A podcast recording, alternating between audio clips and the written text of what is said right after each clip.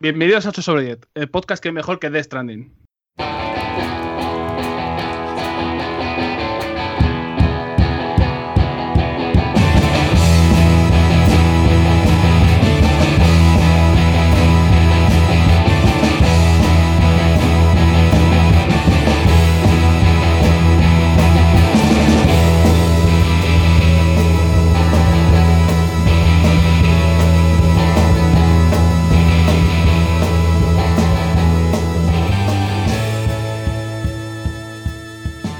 De vuelta en el podcast en el que quizás haya repetido un mejor que, porque ya me suena que he dicho mejor que Death Stranding, pero voy a dejar ahí y que alguien me corrija si alguien se acuerda, porque ya llevo setenta y pico episodios de esta mierda, más cuarenta y pico de, de libro ilegal y me puedo repetir seguro en alguna mierda, pero vamos, como cuando contamos historias o siempre cuenta la historia de Snoop Dogg de Los Ángeles, ¿sabes?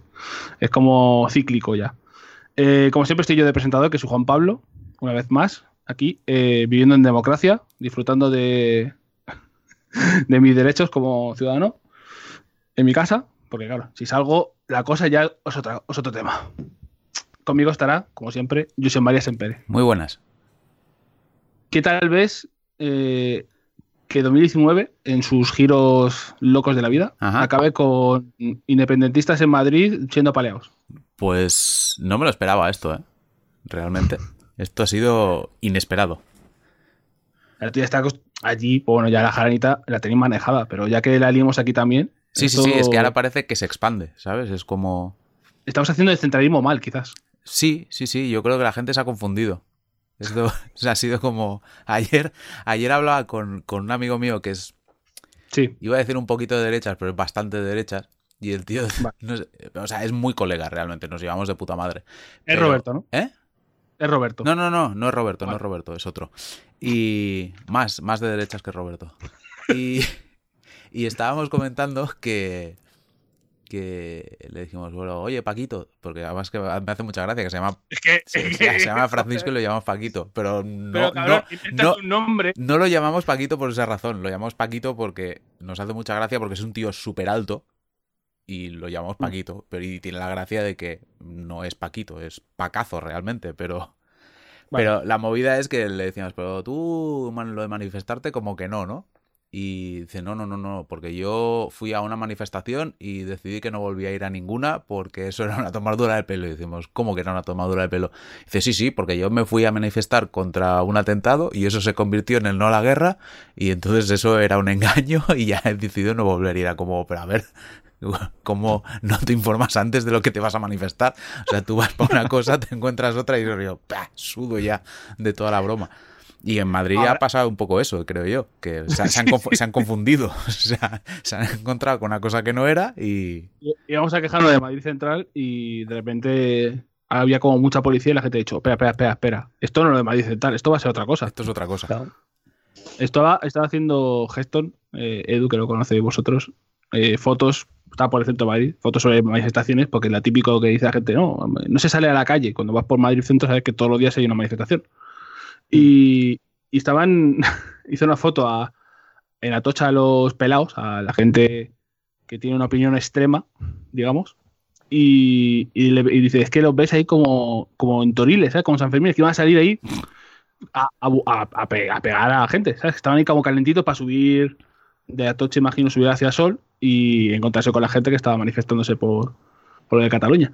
Y, y que estaban rodeados como de antidisturbios, al final los antidisturbios alguien la- le ha hecho como retweets y comentando plan, mal, pero sin corregir lo de neonazi que le puso, plan, bueno, es que no estamos alterados, pero sí, lo, de- lo de neonazi no se lo corrige porque, claro, al final, bueno, las cositas de, de la actualidad política. Aparte de eso, ¿cómo estás? Todo bien, pues con mucho curro y, y preparando las cositas del Halloween, que siempre hay como tradiciones por aquí, con, con familia y colegas, y entonces pues en esas estamos, pero con, con mucho curro, porque ahora se avecinan bastantes cositas y ya estamos trabajando en ellas y ya hay bastante faena, pero, pero bien, la verdad es que bien. Parece ser que de las cosas que van en- os toca hablar ya los, o los envían pronto, ¿no? Porque estaban diciendo que The Stranding estaba ya hace una semana por ahí rondando Mm. y Imagino que el Duty también estará por ahí casi ya. No, el Duty no, porque ¿Ah, no? el Duty Activision las copias de prensa siempre las manda el día de lanzamiento, nunca manda copias antes. Como, Ah, bueno, pues claro. sí como mucho hay, igual hay algunos medios que son unos pocos y que tienen que estar en Metacritic, que a veces tienen como evento previo de ir a un hotel y que te encierren durante dos días y probarlo, pero como nosotros tampoco hacemos, hacemos eso, pues ¿Se puede decir sobre el embargo de Death Stranding si es verdad que no se puede hablar ni siquiera después del embargo de capítulo 3 o a partir de capítulo 3 para adelante? ¿O ese embargo, eso es una información dentro del embargo? No sé, no sé qué puedo decir del embargo, con lo cual no voy a decir nada. Vale, vale, no, no voy a intentar pillarte.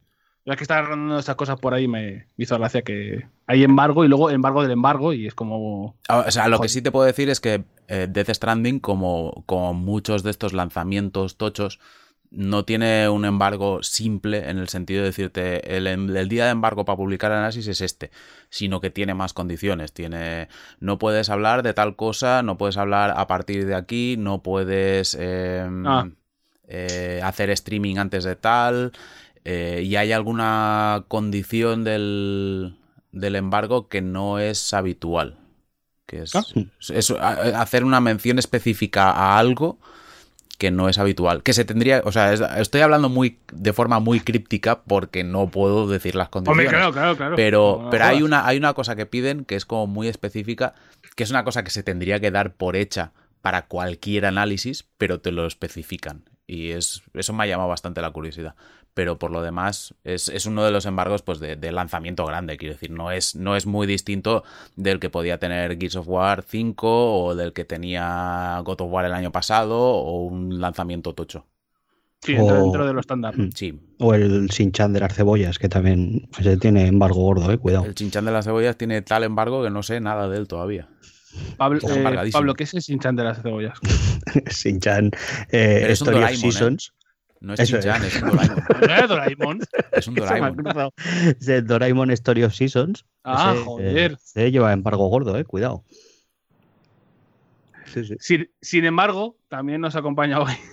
Ojo, ¿eh? No bailando fino ya, últimamente. Está con nosotros el señor que escanea las líneas. Rafa de las Cuevas. ¿Qué tal? Oye, eh, tiene una pintaza el juego de Doraemon, eh, cuidado. Que sí, que sí. Yo tengo, yo tengo que decir que este señor escanea pocas líneas, que a ver si se pone con eso.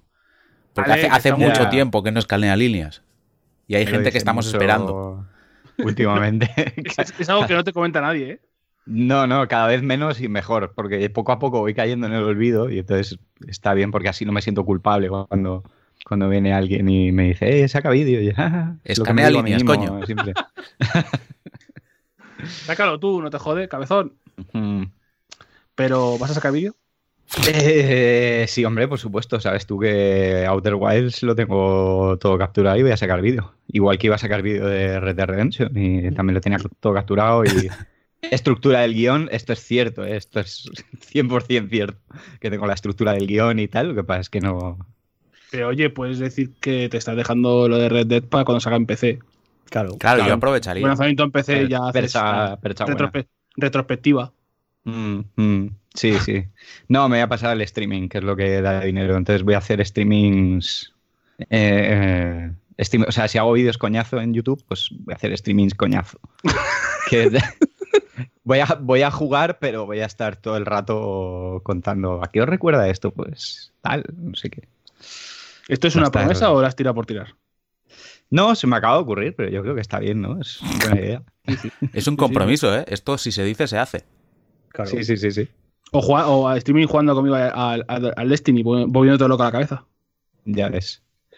Qué hijo de puta, tío. Me has hecho caer en la droga otra vez. no te Lo lo voy a intenta, lo perdonar intenta nunca. con Pablo, lo intenta con Pablo, pero no. No, ha surtido, no ha surtido efecto. Porque ayer me decía, no, ayer era, no sé, me Ayer, saltó un ayer. anuncio ayer o antes de me saltó el anuncio ahí de este de vuelve otra vez a la luna. Y yo, ¿pero qué dices, hijo de puta? que vuel- volver, que vuelva tu prima. ¿no? A Pablo 11, tú.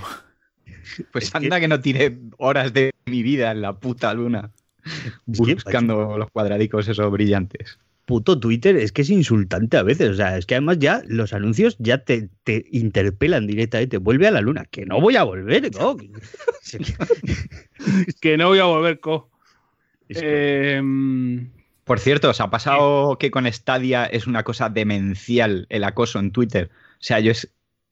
Cada, o sea, todos los anuncios que veo en Twitter son de Stadia. Es todo el rato. Ah, yo el no, rato. yo no. Yo creo No, que ojalá. Twitter, Twitter ya sabe que, que ni por ahí, o sea, que ni así me lo va a colar. Y es rollo como, a este le damos por perdido, no le ponemos la, la publi.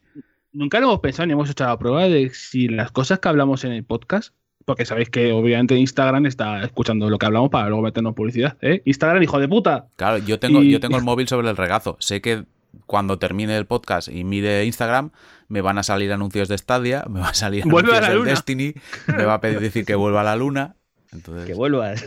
Pero lo que eh, a mí me pasó una cosa, eh, bueno, no, o sea, tengo que medir algún día si nos salen anuncios sobre lo que hablamos, pero me pasó una cosa muy, muy loca y todavía estoy buscando la- el, sentido y es que no he hablado con nadie de esto, voy a hablarlo aquí por primera vez.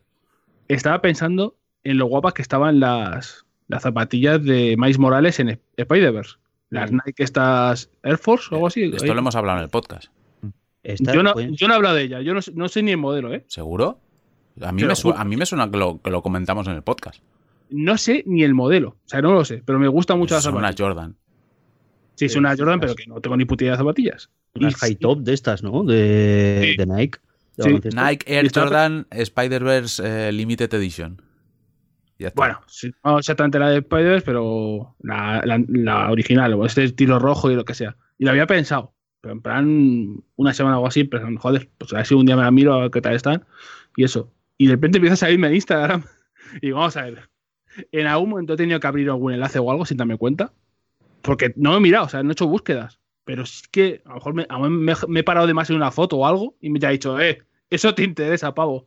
Y me está Sí, es- bombardeando con las putas zapatillas. Si has visto el documental del gran hackeo, eh, es- te, lo, te lo cuentan y esto es un poco como eh, lo de estás embarazada y solo ves embarazadas por la calle. O sea, esto en realidad es, obviamente nos escuchan, eso está clarísimo y Sí. 100%, pero además de eso, eh, es, o sea, además de escucharte, tienen todos, absolutamente todos tus gustos, preferencias, etcétera, etcétera. Entonces, es, muchas veces es más predicción, ¿vale? De, te va a gustar esto y te encuentras el anuncio y entonces dices, ay, hijo de puta, me ha escuchado, me ha leído la mente. Era como, no, no, es que ya sé todo lo que te mola y te lo he puesto aquí, ha sido casualidad, pero vaya.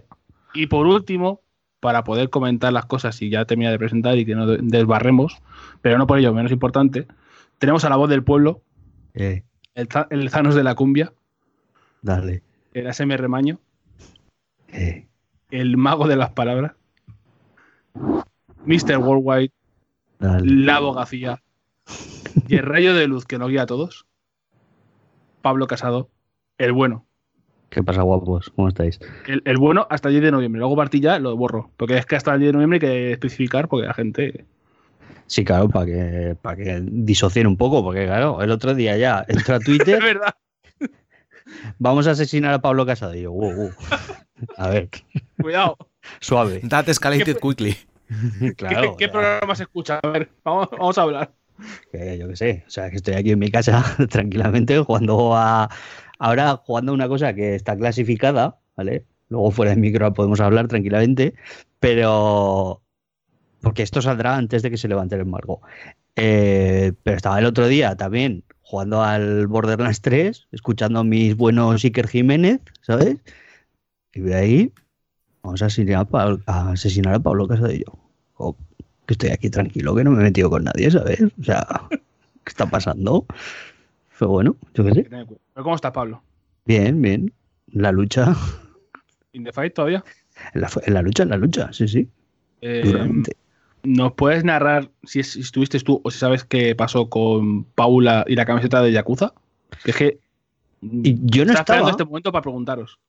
yo no estaba, pero resulta que también eh, aquí en Zaragoza están saliendo mm, alrededor de, del, del conflicto de possentencia del Prusés, eh, están como emergiendo como las, como las setas, ¿sabes? Mm. eh, todo lo que es el, el- lo reaccionario, lo, fa- lo fascista y lo nazi de, de la ciudad. Entonces, ¿qué pasa? Pues que como aquí también está habiendo, están habiendo marchas en solidaridad con, con, con las manifestaciones de Barcelona, pues se están contraprogramando, por decirlo de alguna manera, eh, movilizaciones de todo lo más ultraderechista de la ciudad. Entonces, ¿qué pasa? La que hemos liado, viendo ¿eh? No, pues, o sea, a ver, eh, La querida pollito. eh, es, digamos, hasta cierto punto esperable, ¿no? Que, que a, un, a un movimiento solidario con, con lo que está sucediendo en Cataluña, pues la gente más deleznable, pues mm, responda, ¿no? Lo que ya no es tan, tan lógico es que, digamos, cuenten con cierta aquiescencia de las fuerzas de seguridad. Porque claro, con Sí. algunos tienen las manos muy largas, con otros la tienen como muy calmada. ¿Vale? Que eso es lo que, lo que Pablo, se está ten viendo. cuidado lo que estás hablando, que se escucha el avión, ¿eh? Lo mismo te va a bombardear. Es que por aquí pasan las fuerzas aéreas, habitualmente, además, había coincidido que mientras estamos grabando el podcast. Pero, pues eso, las imágenes que se están viendo también con las manifestaciones de aquí de Zaragoza. La manifestación que fue en apoyo y en solidaridad con, con- con los movimientos de Cataluña estaba, estaba comunicada la delegación del gobierno, estaba programada tranquilamente. Las otras no, obviamente. Y entonces tuvieron que aparecer, tuvo que aparecer la Policía Nacional para escoltar, ojo, lo que se está, lo que se está manifestando aquí, eh, para escoltar a las personas que, que se manifestaban en apoyo a- al movimiento catalán, ¿vale? Porque había un grupo de extrema derecha haciendo saludos nazis, etcétera, está grabado, esto no tal, eh, eh, contraponiéndose a esa gente. O sea, Hmm. esto me parece increíble. Pero bueno, el caso es que, claro, como se ven hasta cierto punto mm, legitimados porque no encuentran represalia alguna por parte de- del sistema, pues se, se- se crecen. Y entonces lo que le ocurrió a Paula el otro día es que iba tranquilamente, esto me lo contó ella, eh, iba tranquilamente con su camiseta del Yakuza 6 y dos críos, pues supongo que con ideología de extrema derecha, le dijeron que, que- que era eso que llevaba puesto. Y se rió y simplemente continuó con su camino, pero es sintomático de que, de que poco a poco se van viendo más, más por decirlo de alguna manera, más fuertes en su posición. Es que, es, Y es que, que y no que tiene- cada vez están peor de la cabeza, porque ya me dirás que Claro. tiene que ver un dragón y unos kanjis con Cataluña. Eh, es que es simplemente señalar por señalar ya, a estas alturas de la película.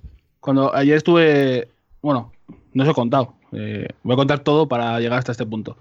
Eh, ayer mm, le escribí a Rafa para ver si podía grabar. Ayer o anteayer, no, anteayer le grabé, le, le escribí. Sí, anteayer. Y, y me dijo, si quieres ya quedamos y te vienes mañana a comer. Y ayer, ayer sábado fui a comer a su casa y cuando bajé por el, a por el coche, eh, la ventanilla no estaba y me habían robado en el coche. Un juego. Cosas, cosas de la vida. Ya he ido tantas veces a comisaría y al taller que ya, yo qué sé, mira, a ver si un día vendo el coche todo por culo. Es que eh, a mí Eh, este es el tema. sí. O sea, ¿tu, tu coche tiene algún cartel que ponga, Claro, por sí. favor, venir a robarme el coche, dentro hay mucho Nada. dinero o algo? Porque es que esto te pasa con mucha frecuencia. Nada, me quitaron el frontal de la radio, un cargador de móvil de- que está por ahí suelto, con, pues, sé, de un euro o algo así. Y, y el, para, el parasol del copiloto que estaba roto. Ah, Que lo habíamos quitado porque estaba roto y lo habíamos guardado en un lado y lo íbamos a comprar para cambiarlo. Y no, me han, se lo han llevado. Y de hecho, mi coche está en la calle eh, con la ventana abierta porque tengo cita para el taller el martes. Porque ayer no me arreglaban porque no está roto el cristal. Está metido hacia abajo, pero no está roto. Ah, bueno. El caso, lo importante, que fui a casa de Rafa, estuvimos hablando de cosas y nos acordamos de cuando se cazaban, cuando los nazis iban de caza por Madrid, hace eso, para ahora 20 años más o menos.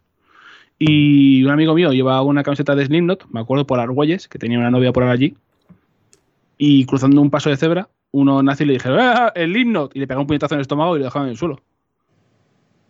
sea, Sí, esto era, Hombre, esto es era que así. esto, esto funcionaba así, quiero decir, yo, la casa de mis padres estaba a 25 metros del campo del español y al lado estaba un bar que era el Sarria 82, que sigue estando, pero que en su momento era donde se reunían los brigadas blanqueazules, que son los Pensaba ultras, que o ibas sea, a son- decir Sarria 88. No, no, no, no, no, no. Vale. Sarria Poco le 82 por el ¿eh? Mundial. Y, y ahí es donde se reunían los, los brigadas blanqueazules, que son como los Boschus Noise, pero estos son de. O sea, si los Boschus son de extrema izquierda y son unos Mm. salvajes, estos son unos neonazis de extrema derecha. Y estos, cuando había partido, se reunían ahí. Y en aquella época sabías que no podías salir de casa, porque había, o sea, yo recuerdo una vez un partido de estos que igual era una vez de estas que se clasificaron para la UEFA o alguna mierda de estas, y que Sí. bajaba del colegio en autobús y recuerdo que cuando se bajó la gente en la parada, todo el mundo corriendo porque estaban allí y estaban pegando a los chavales, o sea que... Sí, Mm. sí, esto, esto funcionaba así.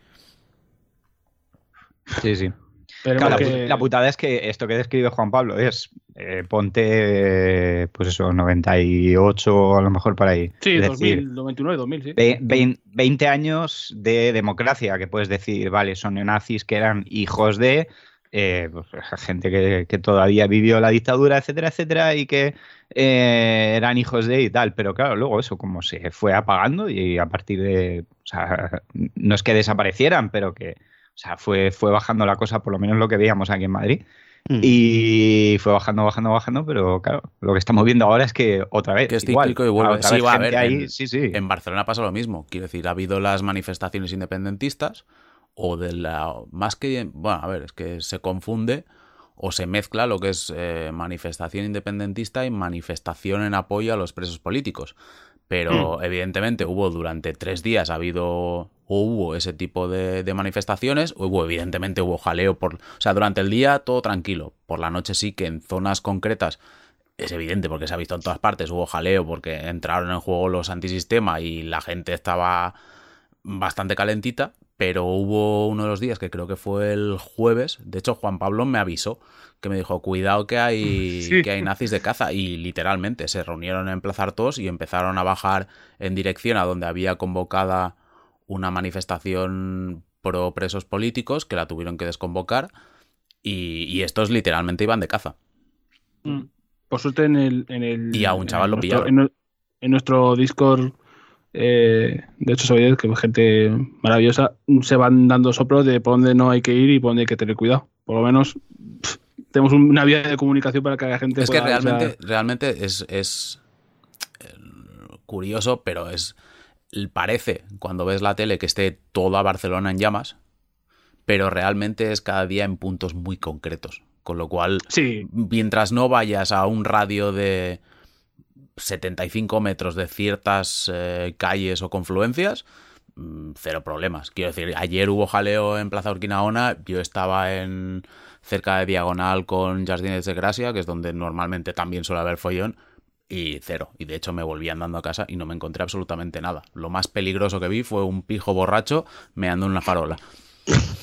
bueno, Pero sobre todo yo quiero hacer mucho hincapié en, en esto que, que ha salido, que, que hemos mencionado, y es el hecho de que esto, eh, el hecho de tener gente ostensiblemente fascista o neonazi en la calle haciendo alarde de su ideología y, y de su impunidad. Y de su impunidad y agrediendo a la gente libremente, eh, era una cosa que se creía absolutamente olvidada. O sea, el resurgir de todo esto a mí es lo que me hace pensar que estamos yendo, eh, no voy a decir a pasos agigantados hacia atrás, pero sí desde luego pasos atrás. ¿eh? Sí, sí, sí, O sí, sea- o sea, sin duda. Es que es lo que dices tú. Era una cosa, era una cosa que a nivel de calle había desaparecido prácticamente Mm. y que como mucho lo veías, joder, en algún campo de fútbol, ¿sabes? Que Claro. seguía viendo ultras en el campo de fútbol y parecía que como que se desfogaban ahí. Pero ahora esto está volviendo a las calles. Mm. Y sí, evidentemente es un paso atrás. Precioso podcast especial Halloween Ya con ves, cosas ¿eh? terroríficas de verdad, ¿eh? Pero Ya ves. mm, si queréis hago el salto, nos olvidamos del terror real y podemos a, pasamos a la fantasía. Sempere, en Dígame. este año 2019, después del nacimiento de nuestro Señor y Salvador Jesucristo, Yes. ¿qué nos traes? Pues tengo dos cosas. No sé si ya hemos dicho que no dará tiempo, pero quiero empezar con cine. El otro es música, lo dejamos para después, porque además también es más breve. Pero empezamos con, con cine, porque, a ver, mm, es público y notorio que el cine de terror me gusta mucho. Hmm. Y es público y notorio que dentro de lo que es el cine de terror, el slasher es uno de mis géneros favoritos. O sea, no es un género que destaque especialmente por su calidad, pero, joder, No me- me divierte muchísimo. Me parece un género súper entretenido y que condensa lo que más me gusta del terror ahí. Y estaba mirando porque era rollo como quería recomendar un slasher. Estaba mirando, vale, no quiero caer en los, los típicos porque seguramente de alguno ya hayamos hablado. En los modernos tampoco es que haya mucha cosa buena y digo, pues me voy a ir más para atrás todavía. Y entonces me voy a ir a la película que digamos dio pie al slasher. Porque el slasher se considera que el, primer gran slasher, o el, más famoso, y el que generó todo una, toda una moda eh, para la popularidad que tuvo el género en los, en los años 80 fue Halloween, en 1978, de John Carpenter, que evidentemente, pues, quien no la haya visto, más que recomendable, porque es una, una gran película, pero eh, popularmente se dice que el género nace cuatro años antes, en 1974, con una peli canadiense que se llama Black Christmas, que creo que la hemos comentado en algún especial de Halloween anterior del, del podcast. Pero, Puede ser. pero Black Christmas realmente no es el primer slasher, porque el primer slasher o la película que sienta las bases para que después lleguen Black Christmas, Halloween, Viernes 13, etc., es una película de un director italiano que se llama Mario Bava, que la rodó, bueno, se estrenó en 1971 y se llama Bahía de Sangre. Y entonces ahí encontramos mm, todo el germen y las bases de lo que vendría a ser después el género de slasher. Es una película, eh, evidentemente no es para estómagos sensibles, o sea, tiene su ración de gore, evidentemente no una cosa tan salvaje como podría ser una peli gore tal cual, en plan, tu madre se ha comido mi perro, pero mm, digamos que tiene sus escenitas que estómagos sensibles igual no las llevan muy bien.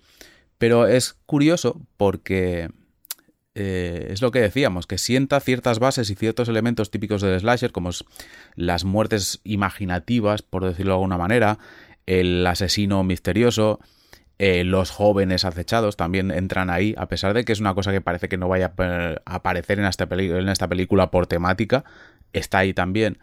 Y de hecho, eh, la influencia es tal que muchas veces se dice que Bahía de Sangre es la película que inspiró a Viernes 13, hasta el punto de que en Viernes 13 parte 2, dos de las muertes son exactamente iguales, son un calco de dos muertes que hay en, en Bahía de Sangre. Y de hecho, una de las más recordadas de Viernes 13 parte 2, no voy a decir cuál, para quien las quiera ver, eh, no hacer el spoiler, pero hay una que es la, más famosa, por decirlo de alguna manera, aparece tal cual. Y es un tipo de escena o un tipo de muerte que luego se ha calcado en montones de películas de terror, desde Viernes 13, como decíamos, la parte 2, a Scream, etc.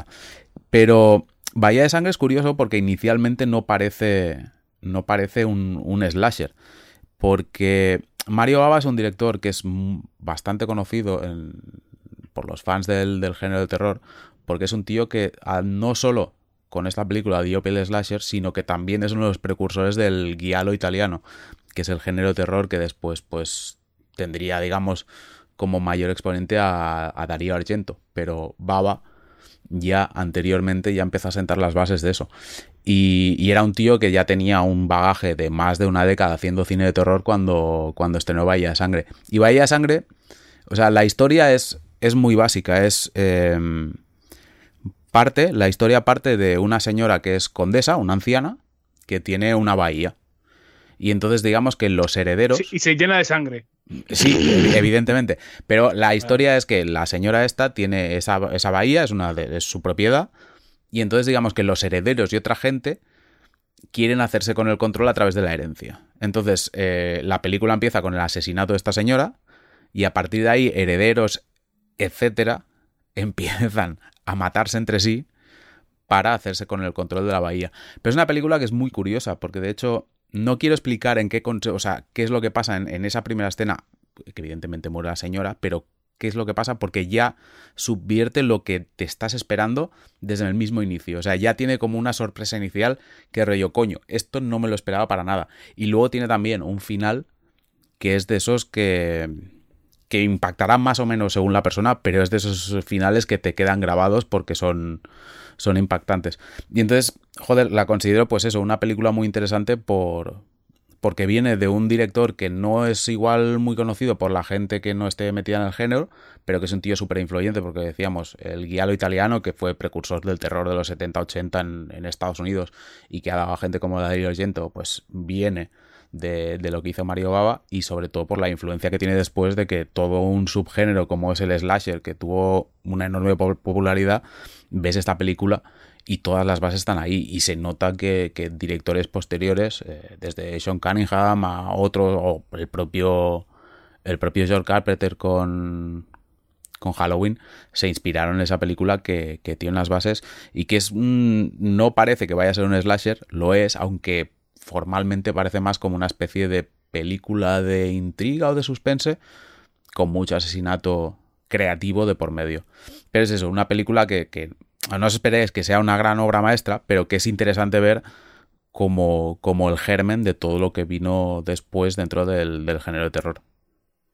¿Cómo, llegaste a esta película, José? ¿Estás bien? No, joder, pues porque me gusta mucho el cine de terror y he visto un montón de cine de terror. Y he visto más cine de terror aparte de Halloween, Viernes 13, Freddy Krueger. O sea, el Guialo me he visto un montón y de ver Guialo llegué a esto. O sea, tú buscando eh, dentro de los propios orígenes del medio, o sea, de, bueno, del género. Sí, claro, o sea, es. es vale, yo pues, pues, alguien te había descubierto, en plan, no, no, no. Esta peli que está... no, no, no, yo supongo que es lo, que le pasa a todo el mundo cuando le interesa un género, ¿sabes? Que, que ves un poco lo más conocido, pero luego vas viendo. Es como un poco el Spotify, el. ¿Te ha gustado esto relacionado, ¿sabes? Pues es lo mismo, pero de buscar, buscar cositas en, en ese estilo. Uf, increíble el Baba Ojo, ¿eh? Mario Baba, tío. Mario Baba. Puto nombre para ser director de cine de Gore. Maravilloso. ¿Tú esto lo conocías, eh, Rafa? No tenía ni idea. No, no, no lo conocía. O sea, yo todo, o sea, sí, lo de eh, Black Christmas, que está considerado como el primer slasher y tal, pero esta no. Y joder, tiene una pinta muy guapa. O sea, formalmente, yo para mí el primer slasher es Black Christmas, porque coge todos los mm. elementos tal cual. Pero esta mm. sienta las bases y tiene muchos de esos elementos y ves que es claramente es la inspiración para que venga después, después todo eso. Y creo que además está bien reconocer a películas que no sean americanas, reconocerles el mérito, porque muchas veces pasan ocultas. Es rollo como, joder, es que Reservoir Dogs es la polla, vale, bueno, pues que Reservoir Dogs es la polla, pero hay cine de Hong Kong que está inspirado ahí y que realmente es el precursor. Entonces, está bien también darle esa validez o ese conocimiento que mucha gente no tiene y que merece, porque que a veces pasa desapercibido porque no es una peli americana. Sí, sí, totalmente. Lo que se dijo siempre del nuevo Hollywood, que mm. los Scorsese, Coppola, etcétera, etcétera, lo que hacían era influenciarse a saco de directores europeos de 10 años antes, por mm. ahí, o sea que... Mm. en la Wikipedia de Mario Baba, perdón, yo estoy a lo mío, el tercer dato que viene es que le dio un infarto. O sea, viene, nació tal, murió tal, dado un infarto. Murió en el 80, si no recuerdo mal, 80, 81. Le dio un jamacuco, por hombre. Igual, eh, pues mira, murió el mismo año, el 80, ¿no? ¿Murió? Es el 27 de abril del 80. Pues es el año del estreno de Viernes 13. Igual dijo, me han copiado. Joder, no me dan royalties. estreno, estreno Viernes 13, cine, Estados Unidos. ¿Te imaginas que fue el estreno ¿Qué, coincide? Que le dio el Hamacuco. Uh, no, no. Fue, en España fue en junio, espérate. En Estados Unidos, en Estados Unidos ¿cuándo fue? Uy, pues. Eh, ojo, eh. Ojo, eh. Enreda, eh. Porque estamos hablando de una época en la cual los, los estrenos tenían eso, unos 3-4 meses de, de, margen, ¿eh? Y se estrenó en el 80 seguro. Mm. Ojo, vamos a ver. Eso en IMDB te lo dice. 26 de mayo, ¿eh? O sea, lo sintió, lo sintió la patata que venía. Se lo avisaron. Igual fue, fue la preview, fue, al, fue al pase de prensa. Le dieron un paseo privado y se quedó ahí, se quedó ahí marmolillo, ¿eh? Madre mía, Mario Baba. Madre mía, que, de todo esto no voy a ver un duro. ¡Ay! ¡Ay! Pobrecito. Eh, el precoj del gore.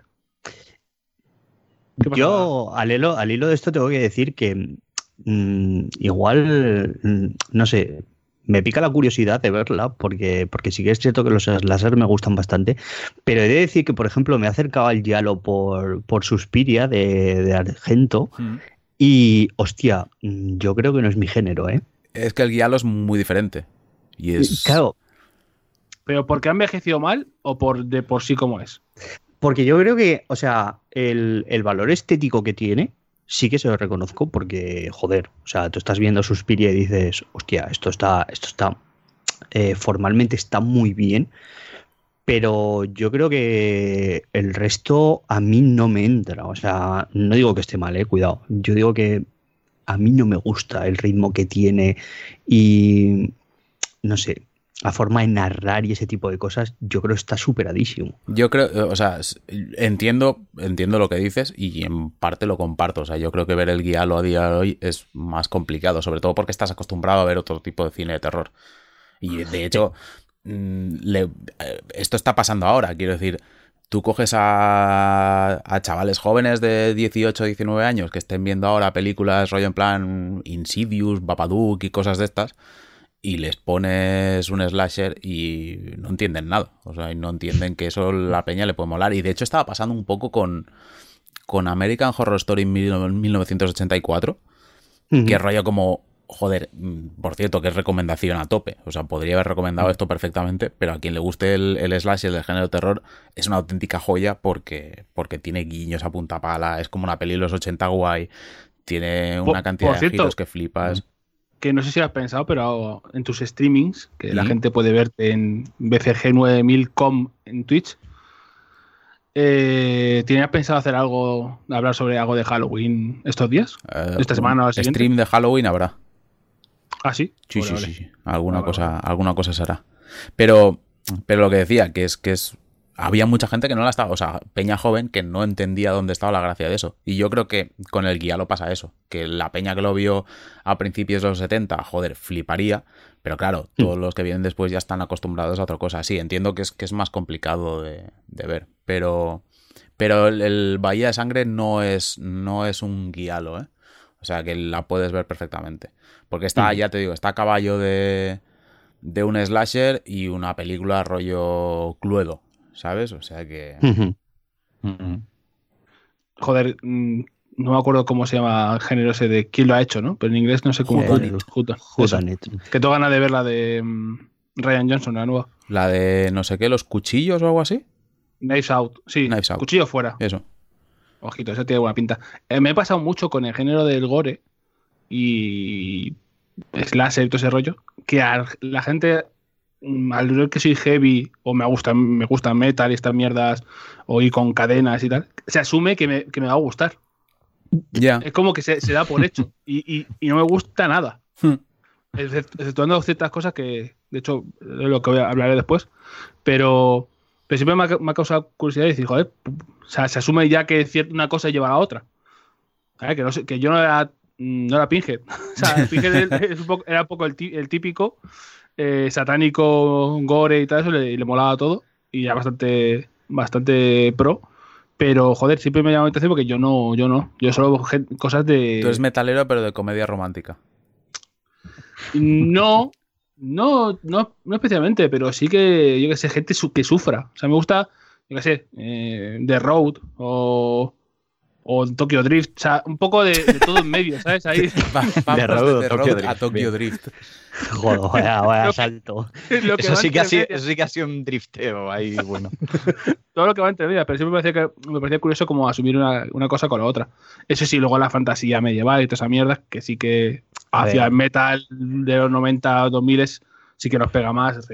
Eso es como, como, Guardian y esas cosas. Como un comentario que escuché, no, que escuché, perdón, no, como un comentario que leí en un disco que estaba escuchando en YouTube, que era que ponía literal, o sea, literal, ¿eh? Soy un hombre sencillo, me pones un disco con dragones y espadas y me lo tengo que escuchar. es que esto es así. el, eh, el siguiente que nos pueda hablar de algo, que nos puede recomendar algún temita, alguna cosa, es el invitado, que en este caso es Rafa. Ok. He, he ido hilando, cortando de medio porque si no nos liamos a hablar de otras cosas y al final no, no avanzamos. ¿Qué, Bien, bien. qué me trae, Rafa? Así, A ver, con todo el tiempo que te he eh, dado para hacer. Eh, Sí, con todo el tiempo que me has dado, nada, no pasa nada. Eh, no, porque te dije que, o sea, me, me ha molado bastante, bastante la serie de The Haunting of Hill House, pero creo que ya habéis hablado de ella. Sí, eh, el año entonces-. Exacto. Entonces, eh, he pensado una cosa y ahora se me acaba de ocurrir otra que no sé si la ibas a contar. Eh, alguno de vosotros, pero me he acordado y he dicho, hostia, esto va súper guay para Halloween. ¿Habéis visto One Cut of the Dead? No. No. Vale. Creo que esta pues- me la ha recomendado Álvaro, eh, de, Mm. de Libre Ilegal. Así aprovecho y hago el spam. Pues recomendación perfecta.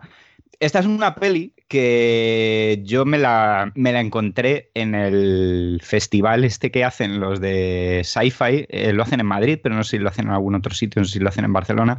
Hacen un festival cada año, como por mm, eh, marzo, abril. Hmm. Eh, entonces estrenan, o sea, de vez en cuando es el preestreno de alguna película más o menos tocha. El- este año que fui a verlo fue. mm, joder. Miss Marvel.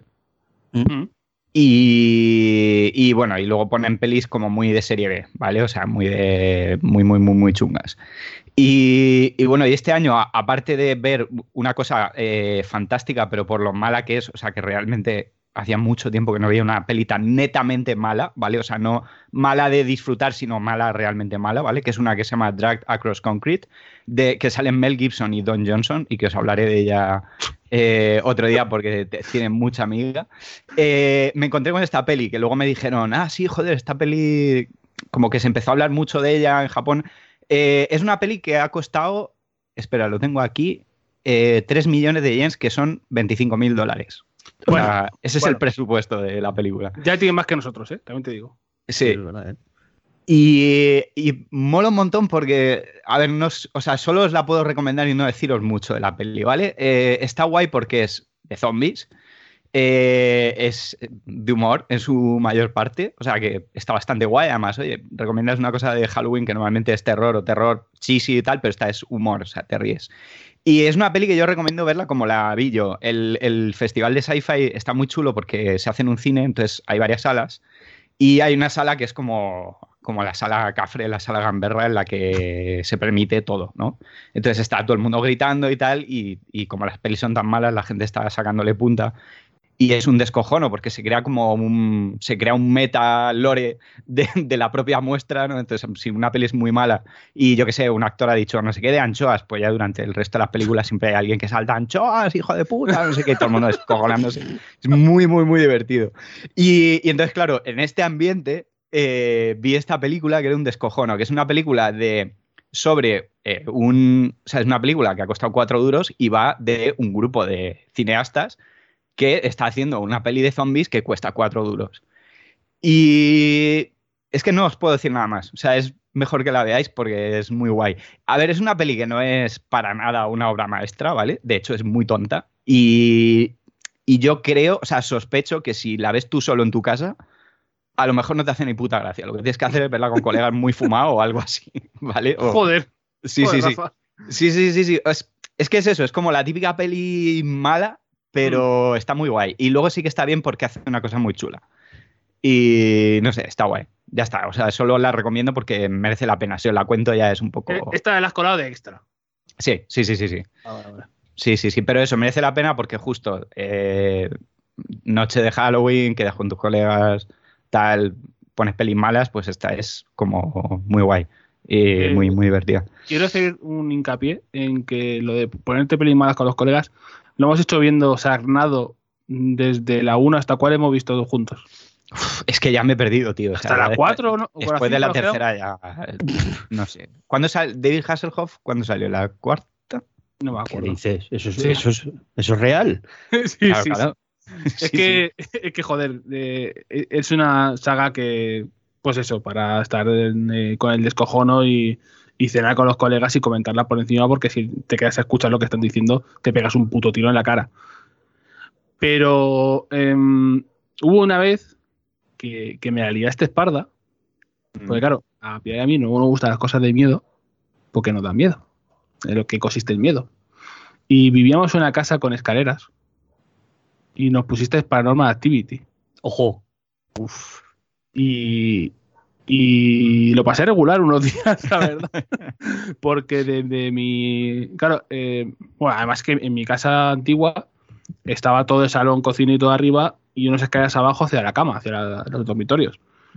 Y, y nos pasó que alguna vez nos, nos dormimos con la puerta de aquella abierta porque no se cerraba bien. Eh, bueno, nos pasaron mil cosas. Tú imagínate ya que si no pasan esas cosas y meterte en la cabeza de la mierda de Paranormal Activity, que parece una tontería de película, pero al no mostrar nada, a mí me acojona más. Porque una vez que me sacas un bicho, es como. pff, madre mía, ese señor pasando calor ahí, o el tiempo que se tira haciendo esto en ordenador. Pero cuando no veo nada, empieza a funcionar la cabeza y eso va toda hostia. eh, hace overclock en la CPU y me guardo cosas para luego y empiezo a ver cosas cuando, cuando no hay nada. Sí, y, sí, sí. y, Yo- joder, la, la Paranormal Activity es jodida, ¿eh? la primera de Paranormal Activity a mí me gustó porque dije, o sea, yo por norma general las pelis de fantasmas no me dan miedo y me parecen una tontería porque están siempre hechas muy mal. Gracias, Rafa. Pero, pero Paranormal Activity me gustó y eh, The Haunting o Hill House, la serie esta de Netflix, fue como la segunda mm, pieza de ficción que dije, coño, esto es de fantasmas y da miedo. O sea, da realmente miedo. Mm. Sí, eh, sí, el segundo o sea, el primer capítulo de Haunting o de House Hills, o de Hill House, perdón, eh, lo vi hablando con tele, por Telegram con Álvaro, porque dije, yo no puedo ver esto. Y en el segundo ya dije, estoy haciendo gilipollas y lo quité. No, no me daba. Em, ¿Quieres colar la otra? ¿O Sí. bien? Sí, Cuela, sí, cuela, sí. Sí, sí, sí. Nada, la cuelo así rápido. Eh, la otra es. Eh, a ver, la otra es Midsommar, ¿vale? Entonces, Ah, aquí ya sí que puede que. ¿Habéis visto Hereditary o habéis visto Midsommar? Sí, Las, las dos. dos. Las dos. Ah, guay. Obviamente eh, yo no. A ver, la gente Ahí- que, que haga es para adelante esto, flash, eh, flash forward, sí, flash forward. Mm. Que contadme Hereditary. ¿Qué pasa ahí? Uf, ahí pasan muchas Uf. cosas, ¿eh? ¿Por qué da tanto miedo? Ah, porque este tío hace una cosa muy bien. Y es que.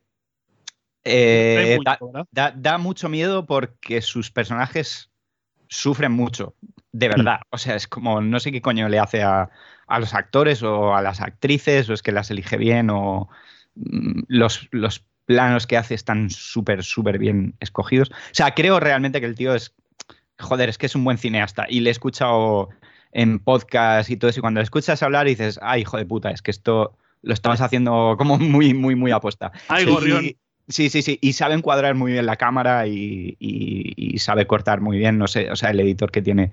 eh, no sé si será mérito suyo y tal, pero el tío sabe encuadrar muy bien la cámara, entonces sabe cómo encuadrar muy bien a los actores y ponerlos en situaciones de, de que sufren mogollón. Y lo pasas mal. O sea, aparte de dar miedo a la película, psicológicamente lo pasas mal porque pasa en Hereditary que como que los Pero Hereditary, eh, es que, joder, no te la quiero contar porque es que es spoilear a la gente que esté escuchando. Ah, esto. pero he dicho que se lo salten, hombre, que no pasa nada. Es que en el, en el momento en el que sabes de qué va Hereditary, ya mm, mal. Mal porque entonces ya te, ya te han chafado la película. O sea, Hereditary es de. Es que suena manido, porque suena manido, pero es de esas películas en las que tienes que asomarte sin saber nada. Mm. Vale, vale, pues me quedo sin Sí. saberlo. Vale, vale. Sí, sí, porque además es que el, el hecho de contar un poco cómo funciona la película ya te spoilea un poco, ¿sabes? Porque eh, Hereditary, o sea, digamos que en Hereditary van pasando cosas y no, no te parece necesariamente una peli sobrenatural o de terror o lo que sea. Y te la va, el- te la va colando ahí y, y luego ya te la metes hasta el fondo, vaya. Sí, sí. sí, sí, sí, sí. Rafa, crítico cultural. Sí. Sí, sí. Y, y Midsommar eh, es- está muy guay y hay cierta. O sea, yo a gente que he oído hablar de Ari Aster, que es el director de Hereditary en Midsommar, que Ari Plaster. Bien, me mola porque eh, cuando he dicho esto, Sempere, de hablar de esta película, he dicho, bueno, no sé si os gusta a todos y tal, y creo que iba a haber. Porque hay opiniones muy, muy, muy divididas con respecto a esta peli. Eh, y, creo que es en torno también el que la gente eh, tiene como un debate, creo que un poco, o sea, me parece legítimo, pero un poco estéril de decir, no, es que este tío dice que sus pelis no son de terror y son de terror. Y, o sea, realmente este tío dice que hace películas de terror y ya está. Lo que pasa es que mmm, tiene como, no sé, tiene como otra, como otra sensibilidad que si no te llega y ya está. Y en Hereditary es así, pero en Midsommar es así, 100%. Entonces, Midsommar es una peli que realmente es una peli de terror, pero luego también es como una especie de cuento de hadas. Y luego también es como un. Es un proceso de duelo de una persona que ha perdido algo y como la película entera es como un duelo eh, estético y artístico brutal, brutal. O sea, el final es increíble. O sea, si has leído algo de, psicología, de cómo es un proceso de duelo de, de alguien que se ha muerto o alguien que te ha dejado, ¿sabes? Como un trauma así fuerte está súper bien hecho. O sea, a nivel visual está súper, súper bien hecho. Pero es que es eso, es una película que tiene un poco de terror, pero tiene un poco de otra cosa. Y, y es súper luminosa. O sea, no, no, no, no. Es una peli con mucha luz, es una peli preciosa. O sea, los, los escenarios están súper bien. Eh, escogidos, los planos están súper bien y tal. Y entiendo que puede haber gente que no le guste, ¿eh? porque hay cosas, sobre todo al final, que cantan un poco, pero a, mí, a mí me encantó. Me encantó. Yo es que estoy, o sea, estoy como, estoy muy de acuerdo en lo de que es un debate estéril si es de una peli de terror o no. O sea, mm. creo que es, es irrelevante. Para lo que es Midsommar es irrelevante la necesidad de catalogarla si es una peli de terror o no. Yo la veo más como un drama psicológico, por decirlo de alguna manera, sí, que no una película de terror. Eh, pero, pero bueno, quiero decir, es a nivel personal estoy. Sí, aunque, aunque luego tiene esos tropos, ¿eh? Claro, claro, claro. Escenas que son tiene, tiene sus cosas que son, vamos, sacadas de, del cine de terror 100%. ¿Hay muñeco? Eh... Es que no sé qué decirte. Que es, que, claro. ¿Qué, es muñeco? ¿Qué es muñeco? Que si decimos. No, pero es que si decimos si hay muñeco o no hay muñeco, ya es. Yo creo que ya es como un spoiler en sí. Entonces. Claro, claro. Aquí hay que jugar. Además, es una película que se ha estrenado hace muy poco. No podemos hacer spoilers. Estamos dentro Del, del periodo de gracia. Así que no sé. Pero, o sea, yo estoy. Hay, hay muchas cosas con, de las que ha dicho Rafa que me identifico 100%. O sea, por ejemplo, lo de que visualmente es una locura. Vamos, o sea, me parece increíble cómo está, cómo está rodada, el tema de, de lo luminosa que es. O sea, para tú te esperas que vas a ver una peli súper oscura, súper decadente, y en el fondo es todo lo contrario. O sea, es decadente a nivel interno, pero, pero a nivel visual es, eso, es mucha luz, mucho color y, choca. Y, pero visualmente es, una película preciosa. Em, a mí, pero, sí, ah, no, es que evidentemente tiene un pero. A mí los, creo que son como los 10 primeros minutos, me parecen magistrales. O sea, son mm de aquellos de, nudo en la garganta y muy jodidos. Muy, muy, muy mm. jodidos. Y luego, lo que es la película, o sea, a mí me estaba gustando mucho hasta cierto punto. Y hay un momento, claro, y esto es jodido porque no puedo decir cuál es, pero hay un momento en el cual para mí la película descarrila. Y entonces se vuelve todo excesivamente onírico, excesivamente increíble, por decirlo de alguna manera, y pierde, mm. creo, toda la, tensión o, el interés que me había generado antes. ¿Deja de tener los pies en la mm. tierra y entra más en fantasía o qué? Mm. Eh, más que en fantasía entra en situaciones que son, para mí, son demasiado ilógicas. O alguna reacción... a ver, a ver, en la película hay aparte de una base de que son unos señores que ven que pasan unas cosas y no salen corriendo. Entonces, eso ya es. Hombre, pero eso entra dentro del género. Claro, no, pero es que, em, es que aquí es como em, más todavía. Cuando, cuando ves la película lo entiendes. Dices, es una reacción que es totalmente incomprensible. O sea, no tiene ningún tipo de sentido. Pero bueno, incluso si te comes eso, o sea, si aceptas ese, ese, ese punto y dices, vale, lo dejo correr, sigamos la película sigue estando bien, pero entonces ocurre una cosa en la cual es eso. No es fantasía per se, pero empiezan a pasar cosas que dices, aquí ya se le está yendo la flapa a Larry Plaster y, y no, y, por aquí no paso. Y lo que sí que me pasa con, el director, y por eso lo llamo un poco Ari Plaster, es porque considero que siempre hace las películas demasiado largas. Y en el caso de Midsommar creo que es exagerado. Creo que es una película que se podía solventar igual de bien o mal, según la opinión de cada mm. uno, con un metraje mucho mejor, menor. Y creo que se hace demasiado larga. Porque. Porque creo que se excede con, con la duración cuando podría hacerlo en menos tiempo. Pero ya te digo, o sea, a mí es una película que cuando la estaba viendo me estaba flipando. Flipando, de verdad. Pero llega un momento en el cual es. Haces el clic y dices, no, ahora ya he salido aquí. Y cuando acaba la película estás. No estás indignado, pero sí que me sentía como muy defraudado de decir, joder, si no hubiera ido por aquí y hubiera sido por otro camino, eh, Sí. para mí habría sido obra Ya, maestra. ya, ya, que te habría molado que hubiera por otro lado- que hubiera ido por otro sitio. O sea, estoy súper, súper de acuerdo contigo. Mm. O sea, por eso he dicho, digo, es una peli que.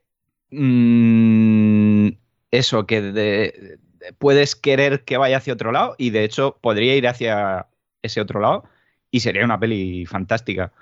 Yo personalmente sí que cuando, cuando fue hacia donde va y tal el final, estoy de acuerdo contigo en que podía haber recortado 15 minutos o 20 minutos y la peli habría quedado guay. Lo que pasa es que, tío, cuando estás viendo esas cosas tan chulas y tal, es como. "Va, pues venga, recre- recréate, ¿sabes? Ok, de puta madre. Eh, pero ya te digo, a mí sí que me gustó porque al final, en realidad ya pasado el tiempo, digo, me gusta más la peli como, como esa especie de mezcla de exploración psicológica de, de un duelo de una persona y como una especie de cuento de hadas Mm, que como peli de terror. sí. ¿Sabes? Entonces, cuando llegó ahí dije, hostia, pues qué guay, ¿no? O sea, mola. Y me metí, pero entiendo que puede ser muy difícil meterte ahí, Mm. sobre todo cuando, cuando eso, cuando la peli te está llevando como por unos eh, guiños ahí de terror muy clásicos y tal, y entonces estás ahí como tal. Y, y sí, sí, te entiendo 100%, porque esa película se, se podría haber llevado por otro lado y habría quedado súper guay. Mm. Pero ahí te digo, yo no sé, entré bastante guay y mola. A, a mí me parece, Midsommar me parece una película, mm, o sea, en Ah, general ¿También lo has visto? Sí, sí, claro, claro. Ah, vale, vale.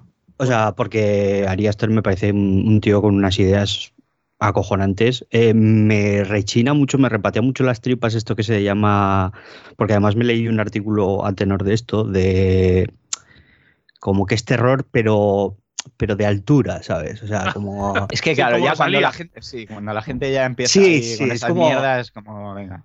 como que es ca- calidad, ¿sabes? O sea, Pero, es- estás es- viendo... pero a, a mí me jode porque realmente no estás hablando bien de Ari Aster, sino Mm. que estás como denigrando a todo el resto del género. Y es rollo como, Claro, a claro, ver, claro. mm, Sí, sí. ¿qué quieres que te diga? o sea, está, está muy bien. O sea, realmente, y yo eso lo aplaudo. Creo que las películas de Ari Aster, a nivel visual, joder, están a años luz de la mayoría o del 95% ciento de, de películas de terror. Pero creo que tampoco no es como para catalogarlo de terror de altura y cagarte en todo lo demás. Claro, es que, mm, o sea, le hace un flaco favor al género, más que nada porque, porque como bien se ha dicho muchas veces y por gente que, que es mucho más entendida que yo del género, eh, el terror no es un género del que haya que huir para hacer un cine de calidad. De hecho, es más bien al contrario. Entre las mejores películas de la historia se puede contar tranquilamente con películas de terror como Alien o La Cosa, Hmm. que, que no hay que... Chu- Chupito, ya ha salido la O el, cosa. o el Hombre. exorcista. O el exorcista. O sea, joder, eh, lo del exorcista, permitidme el inciso, porque va un poco a juego con lo que decíamos de, de lo de las generaciones y cómo aprecias el terror. Cuando estrenaron el. Hicieron el reestreno de la edición esta del 25 aniversario, que era como remasterizada o no sé qué hostias, y le añadieron la, la escena que baja como de espaldas, como si fuera una araña. Yo la fui a ver al cine y estaba en la butaca, rollo como incómodo, acojonado, pasándolo muy mal. Y el resto de la sala eran chavales de, de 16, 17 años descojonándose, que se lo tomaban todo a cachondo y estaba rollo como, joder, sois unos dementes, ¿cómo nos puede estar acojonando esto? Y es eso, Pues, es porque la, la- cambia, o sea, los tiempos cambian y apreciamos las cosas de, de forma distinta. Y lo que a nosotros nos impresionaba mucho, pues a generaciones que vienen después, no tanto. Claro, Pues en, aquella, en aquella época ver a una niña, mm, niña en una película de terror y actuando como poseída y tal era una novedad. Mm. Ahora ya la gente, vamos, No, y, la que, piensas, y que pelis. piensas un poco en lo que hay de- detrás, ¿sabes? O sea, a mí me acojona mucho más eso que, que vengo... Claro, yo, yo he estudiado en un colegio de curas. Y sí, entonces- es más. eh, sí, claro, es o sea, es- me, me rechina más con las cosas que me han Sí. venido del diablo y estas cosas, que no me las creo, pero subconscientemente eso me, me da mucho más miedo que no Mm. eh, pues la idea del asesino en serie o otras cosas que me suenan más como de lejos, que no, Sí. no las tengo tan interiorizadas. Sí, es sí. que ahora los chavales han visto Sálvame Limón y claro, Claro. ya. El, diablo ya lo han visto, entonces ya, Claro. ya, claro, la niña exorcista pues dice, bueno, o sea, Lidia que estará ahí haciendo cosas. Em, fíjate que sí. hace, hace no demasiado me. O sea, vi por, por Twitter eh, eh, que estaban reivindicando El Exorcista 3, me la puse. Me pareció una película que está bastante, bastante bien. no está nada mal, ¿eh? Eh, sí que es cierto que le sobraba el, el tema del exorcismo, que como leía posteriori estaba encajado Hmm. por, eh, por imposición de los productores. El resto está muy bien. Hmm. Es una película que tiene, eh, que tiene unos detalles de joder, de tensión y de, y de pulso a la hora de dirigirse muy buenos. Y me volví a ver El Exorcista y hostias, estaba yo aquí yo solo eh, viéndola de noche y joder, a mí me impacta esa película, ¿eh? Sí, sí, sí. O sea, es que, tiene- ¿Qué es eso? tiene mucha fuerza. Pero Mm. continuando un poco con lo que, con lo que quería comentar de Midsommar, mm, más que el hecho de. O sea, aparte de que estoy muy de acuerdo con lo que habéis comentado de ella, tanto en la estética como, digamos, el metraje un poco inflado, etcétera, etcétera. eh, a mí lo que, me, lo que me llama mucho la atención de esta película es que es una película muy arriesgada, ¿vale? Por el hecho de intentar hacer un terror, que esto se ha dicho muchas veces, pero es, no por ello es menos cierto. La intencionalidad de hacer un terror a plena luz del día y sobre todo el hecho de que Ari Aster eh, es una persona que hace una segunda película y es muy complicado seguir los pasos de un debut direct- eh, de dirección como el de Hereditary Hmm. a mí me confirma que es una persona que tiene mucho talento, que eh, no es una promesa, sino que yo para mí ya es una realidad dentro de, dentro de la dirección y de la escritura, porque se escriben los guiones y tal. Y eso para mí es mucho más importante que el hecho de que como segunda película es inferior a la primera, porque yo considero que Midsommar está, iba a decir un peldaño, no, un par de peldaños por debajo de Hereditary. Sí, pues yo, al contrario, tío, me encanta Hereditary, me parece súper redonda, pero Midsommar, solo por el hecho de lo que intenta y lo que hace, me parece mejor que Hereditary. Es que es... A mí me parece muy más arriesgada. O sea, creo, que se la juega muchísimo. Es curioso, a mí, a mí me flipa bastante porque me gustará ver el paralelismo con, con Robert Eggers, que es el tío que dirigió The Witch. Exactamente, fue otro- estaba, fue otro estaba pepinazo, pensando en eso, y tengo sí. bastantes ganas de ver The Lighthouse, que creo Sí, que, también. que Sí, sí, también puede ser un pepino de peli. Fíjate que no soy de, de terror o de horror y tal. The Witch la tengo pendiente y la tengo que ver. De hecho, The Witch es Sí. buenísimo. tenía pensado buena. verla y eh, comentarla, pero dije, bueno, me aguardo para verla con calma y no verla con reprisa.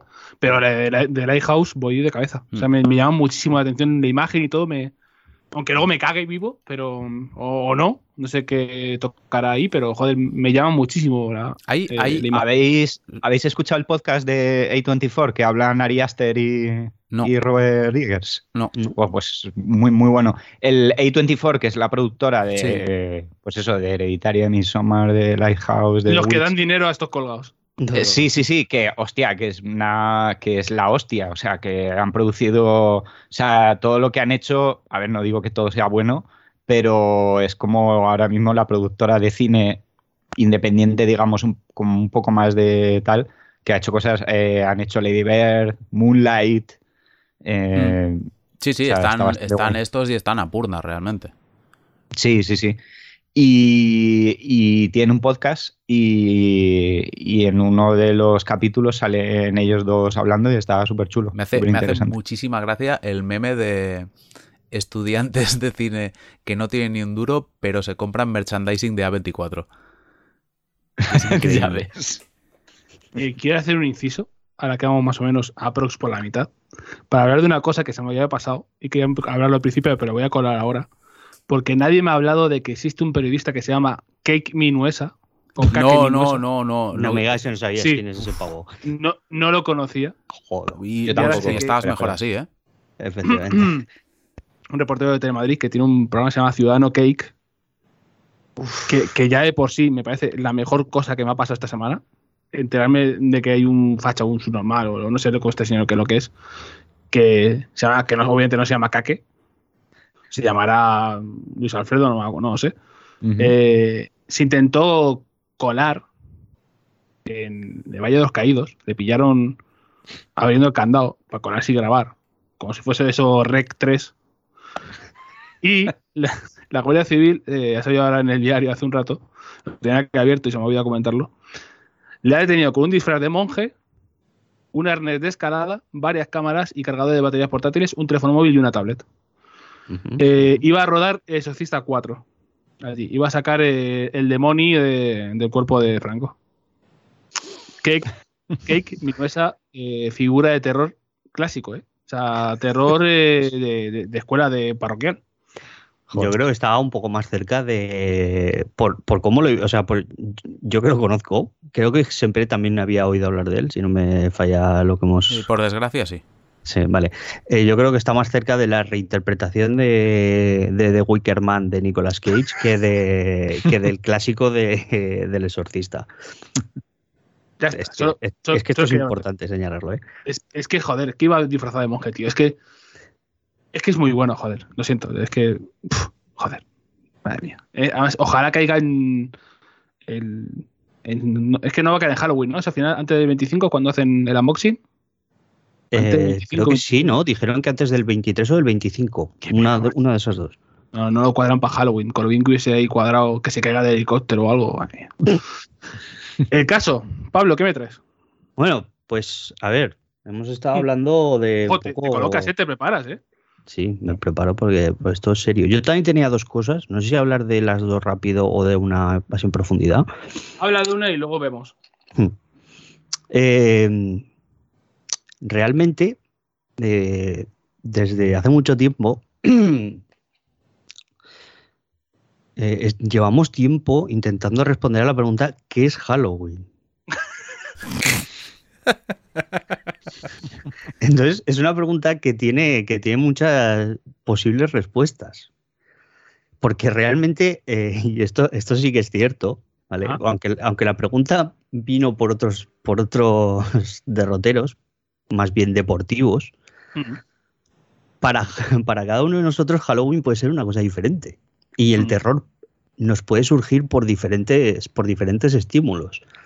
Porque claro, eh, lo que siempre es poner ejemplos diferentes. No sé, a mí lo sobrenatural, por ejemplo, los fantasmas y ese tipo de cosas me dan un miedo que alucinas Hombre, normal. pero, pero muchísimo, ¿eh? Y sin embargo, pues yo qué sé, eh, cosas, cosas reales también me inquietan muchísimo, pero no me asustan, por decirlo de alguna manera.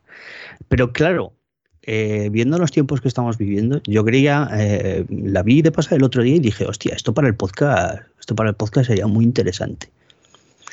Y es que voy a hablar de una película, ¿vale? Que además tiene muchas peculiaridades, que es Red State, Hostia. Hostia, la de Kevin Smith. de Kevin Smith, sí. Ojo, ojo. Esta no la vi en su momento, se me pasó. Pues. Sí, a mí también. Ojo, ¿eh? Es- porque es una película muy engañosa, porque, eh, a ver, mm, es una película que tiene muchas peculiaridades por muchos motivos. Primero, el más, el más sencillo, digamos, de todos, es porque se rodó con cuatro duros. Realmente el presupuesto de, de la película de Red State no supera los, los 4 millones de dólares. Eh, tanto es así que, que iban tan justos de presupuesto que de hecho el, el final de la película eh, iba a ir por, un, por unos derroteros que no puedo contar, ¿vale? Pero al final se cambia por algo mucho más pedestre porque los presu- el presupuesto de efectos especiales no daba para ello. ¿vale? Esto, esto es así, literal. Bueno. ¿vale? Bueno. Entonces, eh, digamos que además el tono, eh, el guion y el, el estilo de grabación de, de Kevin Smith en este caso está totalmente alejado de lo que, de lo que no estoy acostumbrado. Para, para aquel que no lo conozca, Kevin Smith es un nerdo nivel, yo qué sé, nivel Enterprise, que todas sus películas son humorísticas y que están plagadas de referencias perdón, a la cultura, entre comillas, mucho esto friki, ¿vale? A comic books, a videojuegos, a películas de ciencia ficción, etcétera, etcétera. Y un poco predecesor de los universos cohesionados entre películas, cuidado. Claro, de Marvel. Sí, sí. Porque luego pues eh, mete, eh, mete a sus personajes recurrentes, o sea, él, él, él mismo, el propio Smith y su colega y su colega desde la infancia, Jason Mewes, son, son los personajes Bob el Silencioso y, y Jay, ¿vale? Y aparecen en, en, todas y cada una de sus películas. De hecho, esta película Red State no, según el propio Smith, no está enclavada dentro de ese propio universo, ¿vale? Y es que aquí nos encontramos con una película que trata, que digamos que sería como una especie de mm, recreación ficcional de, de varios eh, sucesos que acaecieron en los Estados Unidos eh, en relación a, a cultos o sectas de religiosas muy extremistas, ¿vale? De hecho, el propio, el propio guion ya se, ya se encarga de, de hacernos ver que incluso los nazis ¿eh? no quieren tener que ver con esta gente. Así, ese es el nivel de este, de este culto religioso que aparece en la película. Entonces, el, digamos, el pistoletazo de salida aparece con, con el asesinato de, de, un chaval adolescente homosexual y unos chavales que van al mismo instituto se encuentran con una, con, digamos, una especie de Craigslist, eh, que para el que no lo sepa es como una especie de intercambio de, de tablón de mensajes de internet que se utiliza mucho en Estados Unidos como para compra-venta, etcétera, de cosas y también para ponerse en contacto a las personas. En el que sí, fue, fue, como el primer servicio online, o sí. sea, o de los primeros, primerísimos para, para eso, ¿no? Para compra-venta de cosas. Sí, Sí, sobre todo es que es como un, donde sería como una especie de tablón de anuncios virtual. ¿Vale? Donde la gente cuelga, eh, cuelga anuncios y tal, pero claro, puede ser eh, anuncios de múltiples, de múltiples cosas. Universo terrorífico, Craigslist, ¿eh? También. Sí, sí. Ahí, ojo, ojo Hombre, lo que hay ahí también. A, aquí tenemos mil anuncios, ¿eh? Ya. No, no, no, no, no, no, no, créeme, no, no. créeme José, que... José, porque hay cambio Pitbull por PS4, ¿eh? es que, pues sí, pues sí. Cuidado con mis anuncios. Va, va, un poco por ese rollo. Entonces, claro, eh, además, eh, dentro de Craigslist, pues claro, hay, hay cosas, pues, eh, pues, eso, como encuentros sexuales y tal. Entonces, estos chavales que están en el instituto, pues se encuentran con una especie de, de anuncio de maduras, ¿vale? Literalmente, claro, los, tíos, los, los chavales van pues con las hormonas ultra desatadas y y claro, eh, una de la zona, porque ellos están como un poco, están un poco expectantes porque dicen, Buah, pero es que claro, todos estos anuncios son de la zona de Nueva York y tal, y ellos vienen como una comunidad como muy reducida. Y entonces se encuentran con un anuncio que es de su zona, ¿no? que está un poco apartada, pero tal. Y que además se lo quiere montar con los tres a la vez. Y entonces ellos están como, guau, chaval, va, no sé qué. Eh, el caso es que la cosa sale mal y los tres chavales terminan secuestrados por el culto este. ¿eh? A partir de aquí empieza una espiral de, de, actos mm, dentro de la propia iglesia que no quiero desvelar porque prefiero que los veáis vosotros eh, y, que, y que son absolutamente increíbles y que para mi gusto están dirigidos con un pulso buenísimo por parte, por parte de Smith con un guion bastante, bastante, bastante, bastante compacto. ¿vale? Además, mmm, quiero destacar que en esta película aparecen dos actores eh, que están, bajo mi punto de vista, estelares en sus papeles, que son Michael Parks y John Goodman. John Goodman siempre bien. Entonces. Sí, siempre. Y, Ma y, Michael Parks es la hostia también. Eh, Michael Parks, en este caso, encabeza lo que sería, o sea, bien, interpreta lo que sería el, el líder de, de, esta comunidad espiritual, pues siendo, siendo muy generosos con la comunidad esta. Y desde luego, o sea, clava todas y cada una de las líneas que suelta. Es, es increíble, es brutal. Eh, la película, como no podía ser de otra manera, se encontró con el rechazo de... Mm de los cultos norteamericanos Vaya. que le montaron manifestaciones y tal. Y además, aparte de todo esto, eh, tuvo un recogido, o sea, tuvo una recepción lamentable. tanto en, en Estados Unidos como en el, con el extranjero, recaudando, no llegó prácticamente a recaudar lo que sería el, lo que costó. O sea, fue Se comió un cagao. efectivamente fue un desastre. Sí, sí, sí, yo se me, se me fue totalmente del radar, pero tenía mucha curiosidad porque, pues eso, por aquel entonces fue como, hostia, la peli de Kevin Smith que lo ha mandado a la mierda. O sea, Mm. que el tío le costó recuperarse de. de lo, lo vapulearon, vaya. Pero sobre todo, sobre todo me gusta, me gusta mm, de cuando en cuando mm, visitar este tipo de películas porque eh, lo terrorífico de este tipo de, de cine es que esto es real. Sí. ¿vale? O sea, este tipo de creencias, porque mm, sobre todo me quiero hacer mucho hincapié en que hay cosas que, eh, que se vierten en la película de, sobre las creencias de esta gente, sobre lo que hablan, etcétera, etcétera, etcétera, que pueden parecer que, que, que que vienen de otro planeta y no es cierto. O sea, eh, esta película es de hace ocho años, estamos hablando de 2011, cuando se estrena en Estados Unidos, aquí llegó un poco más tarde, y parece que está hablando de, de gente que, que viene eso, de otro planeta, con sus creencias tan, tan retrógradas, pero es que no, lo terrorífico es que es real. O sea, que hay Sí, sí. gente que piensa así, que hay gente que piensa que el instrumento de Satán en la Tierra son los homosexuales. Mm. Y esa, esa es la parte que a mí más me aterroriza de, de la película. Que todo esto, muchas veces, eh, nosotros creemos que está olvidado, que está superado por parte de la sociedad, y sin embargo no es así. No, claro, porque entonces enciendes la tele y sale Mariano Mayor Oreja.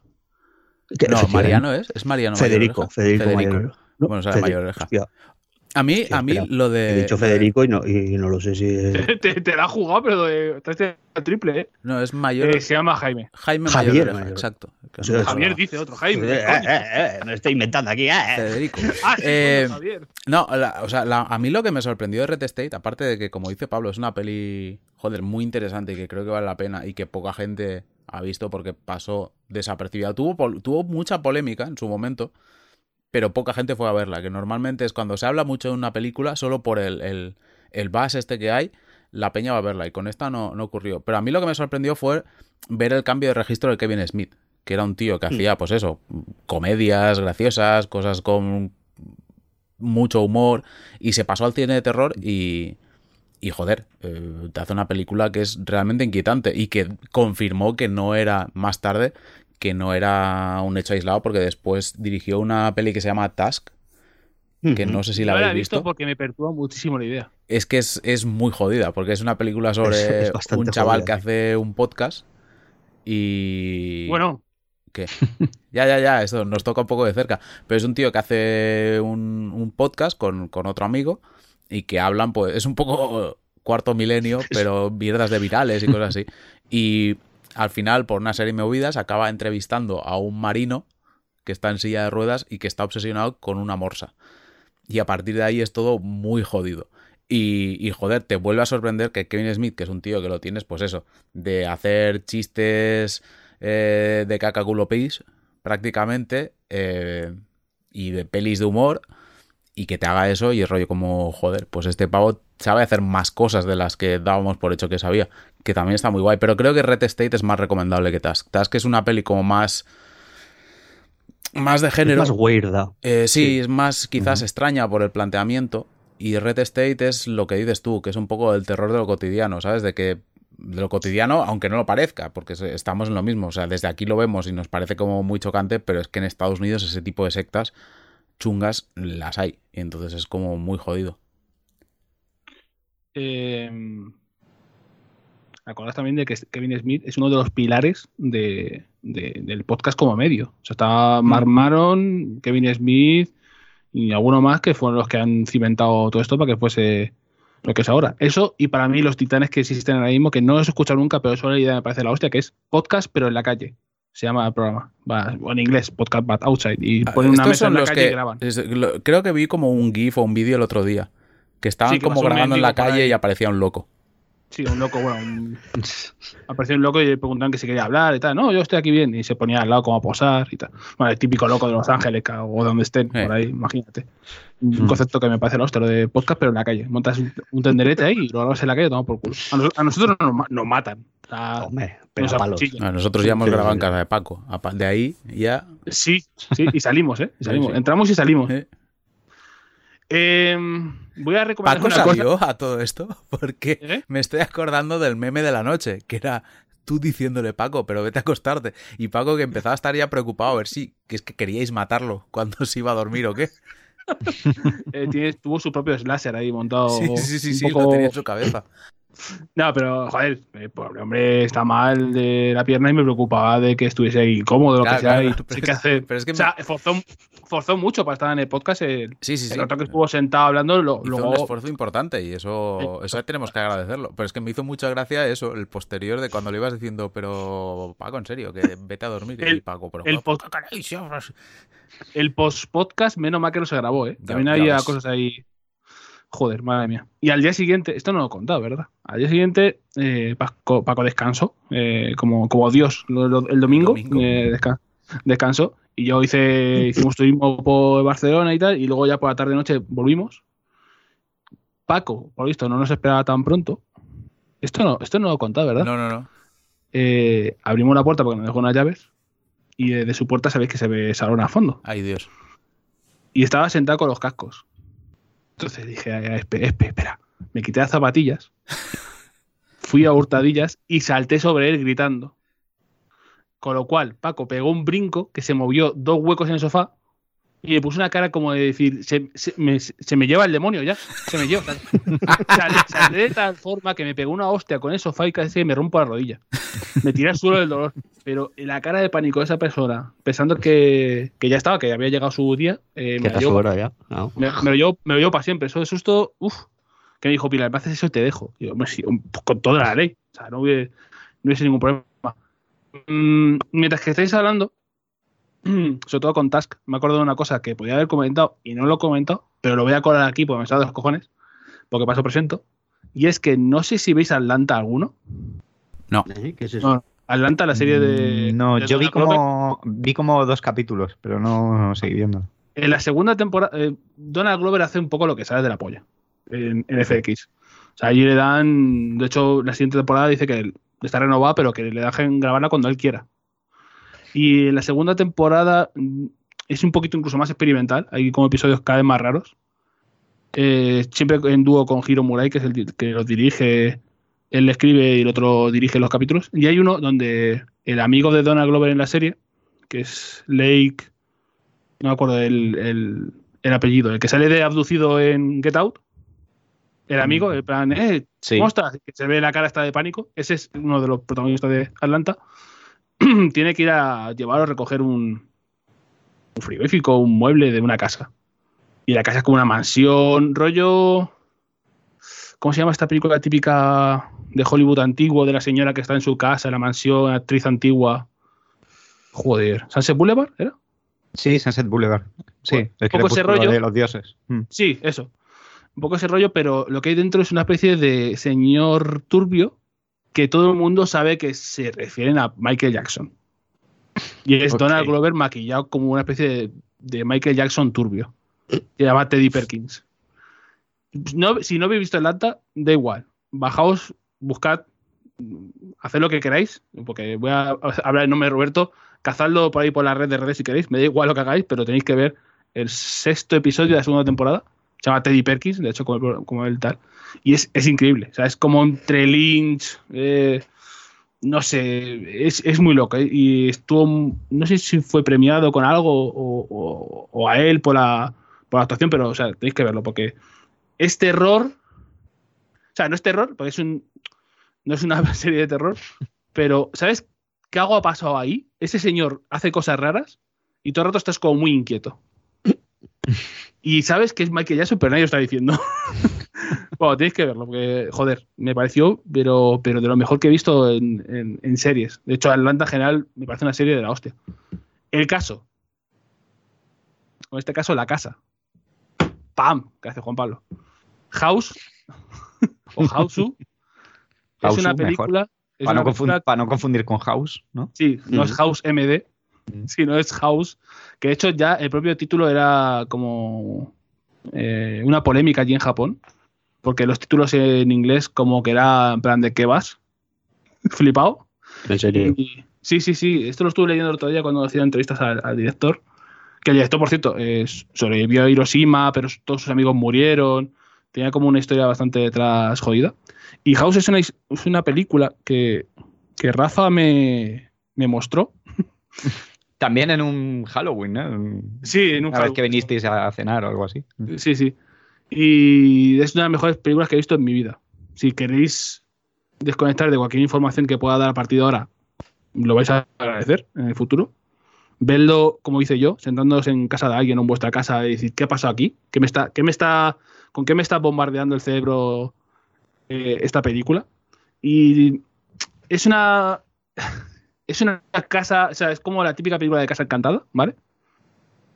Y. mm, y este señor como que lo rodó y lo escribió y produjo la película en una época más que, por lo visto, estaba como más el dinero en la tele y todo eso.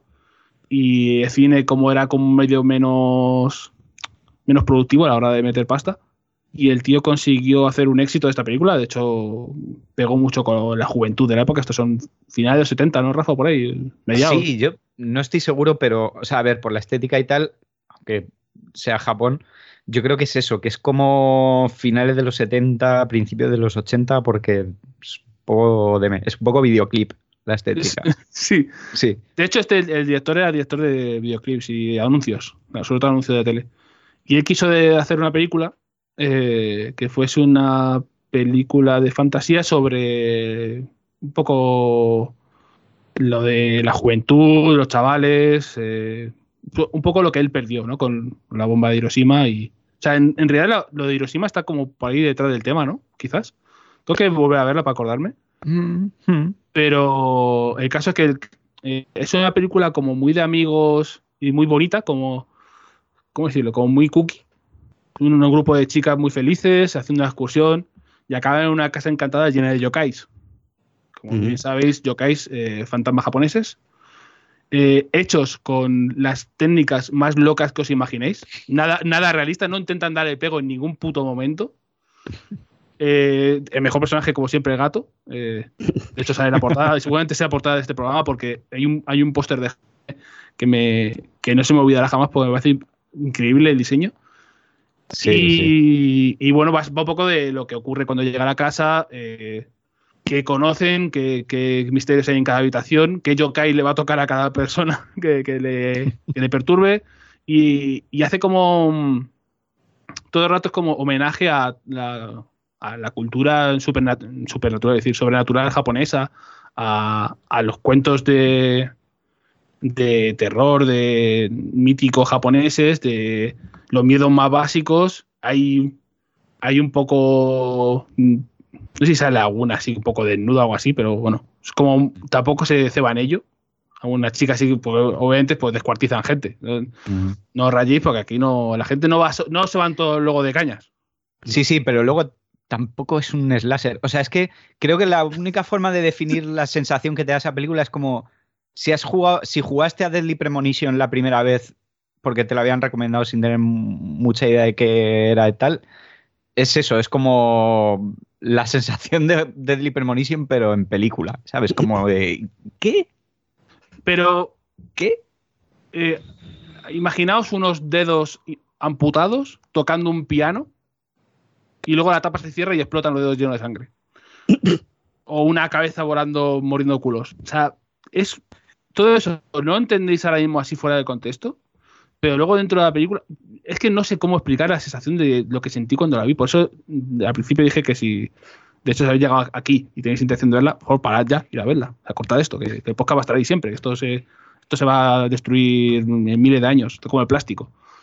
Pero, joder, necesitáis que ver esta película sin saber nada. Y yo lo que quiero saber, Rafa, ¿cómo llegaste a saber esta película? ¿Cómo llega esto? Porque esto es mm, un viaje del SD con sangre. Pues que ahora ya no me acuerdo, tío. Pero O sea, es que yo- House, House es un. Es clásico de culto, ¿eh? O sea, tampoco es tan raro haber visto esa peli. Joder. De hecho, Pero House, para mí sí. House Yo no- tiene, yo no sigo nada de House terror, tiene, es- tiene hasta edición de Criterion. Sí, Que sí, Criterion- sí, sí, sí, sí, sí, sí, es verdad. Criterion tiene una edición sí. De, de House. O sea, eso ya te indica que es, Mm. joder, una peli que dentro del círculo de cine está como reconocida. Sí, Mm. es que por eso yo te decía de, de- de principio que es de las mejores películas que he visto en mi vida. Mm, O sea, porque mm. el, el viaje que te pega del minuto uno Mm. de, de romperte las expectativas, de jugar con el, el espectador lo que, lo que se cree que va a ver y lo que ocurre y cómo utiliza efectos especiales que tú crees que son cutres, pero en realidad están hechos para, para causar sensaciones, ¿no? Como decir, esto es fantasía. O sea, te- está hecho de tal forma que la fantasía es el propio efecto especial. De algo como, ya que sé, que hay un, hay un momento que el gato parece hecho con un folio, yo que sé. O sea, es como muy cutre, pero con la intención de, crear la fantasía de que es irreal. Pero a la vez, joder, esto tiene que llevar una producción y un, y un dolor de cabeza grabado todo esto que flipas. Y además está en el, en el, en el club de las mejores películas que es que dura menos de 90 minutos, dura 88. Eso, está muy, eso es muy importante. ¿eh? Eso es delicioso, eso es mm, perfecto. Porque esto te mete dos horas y dice, bueno, yo creo que ya está bien. Pero en 90 minutos te entra que te mete dos bofetones que no sabes ni por dónde te has sentado. Y, y no sé qué más comentar de esta película. Rafa la ha visto más veces que yo solamente, pero de hecho yo tengo ganas de volver a verla, pero quedando con gente y, y viendo sensaciones. A lo mejor un día podemos subir a casa de esto y ponérsela. No sé si la habrá visto. Pero joder, a mí mm, es de esos momentos que, se te, que te acuerdas para siempre. Yo que sé, me acuerdo como cuando fui a ver Jurassic para cine. O sea, yo me senté, vi esto entero y dije, ¿qué ha pasado?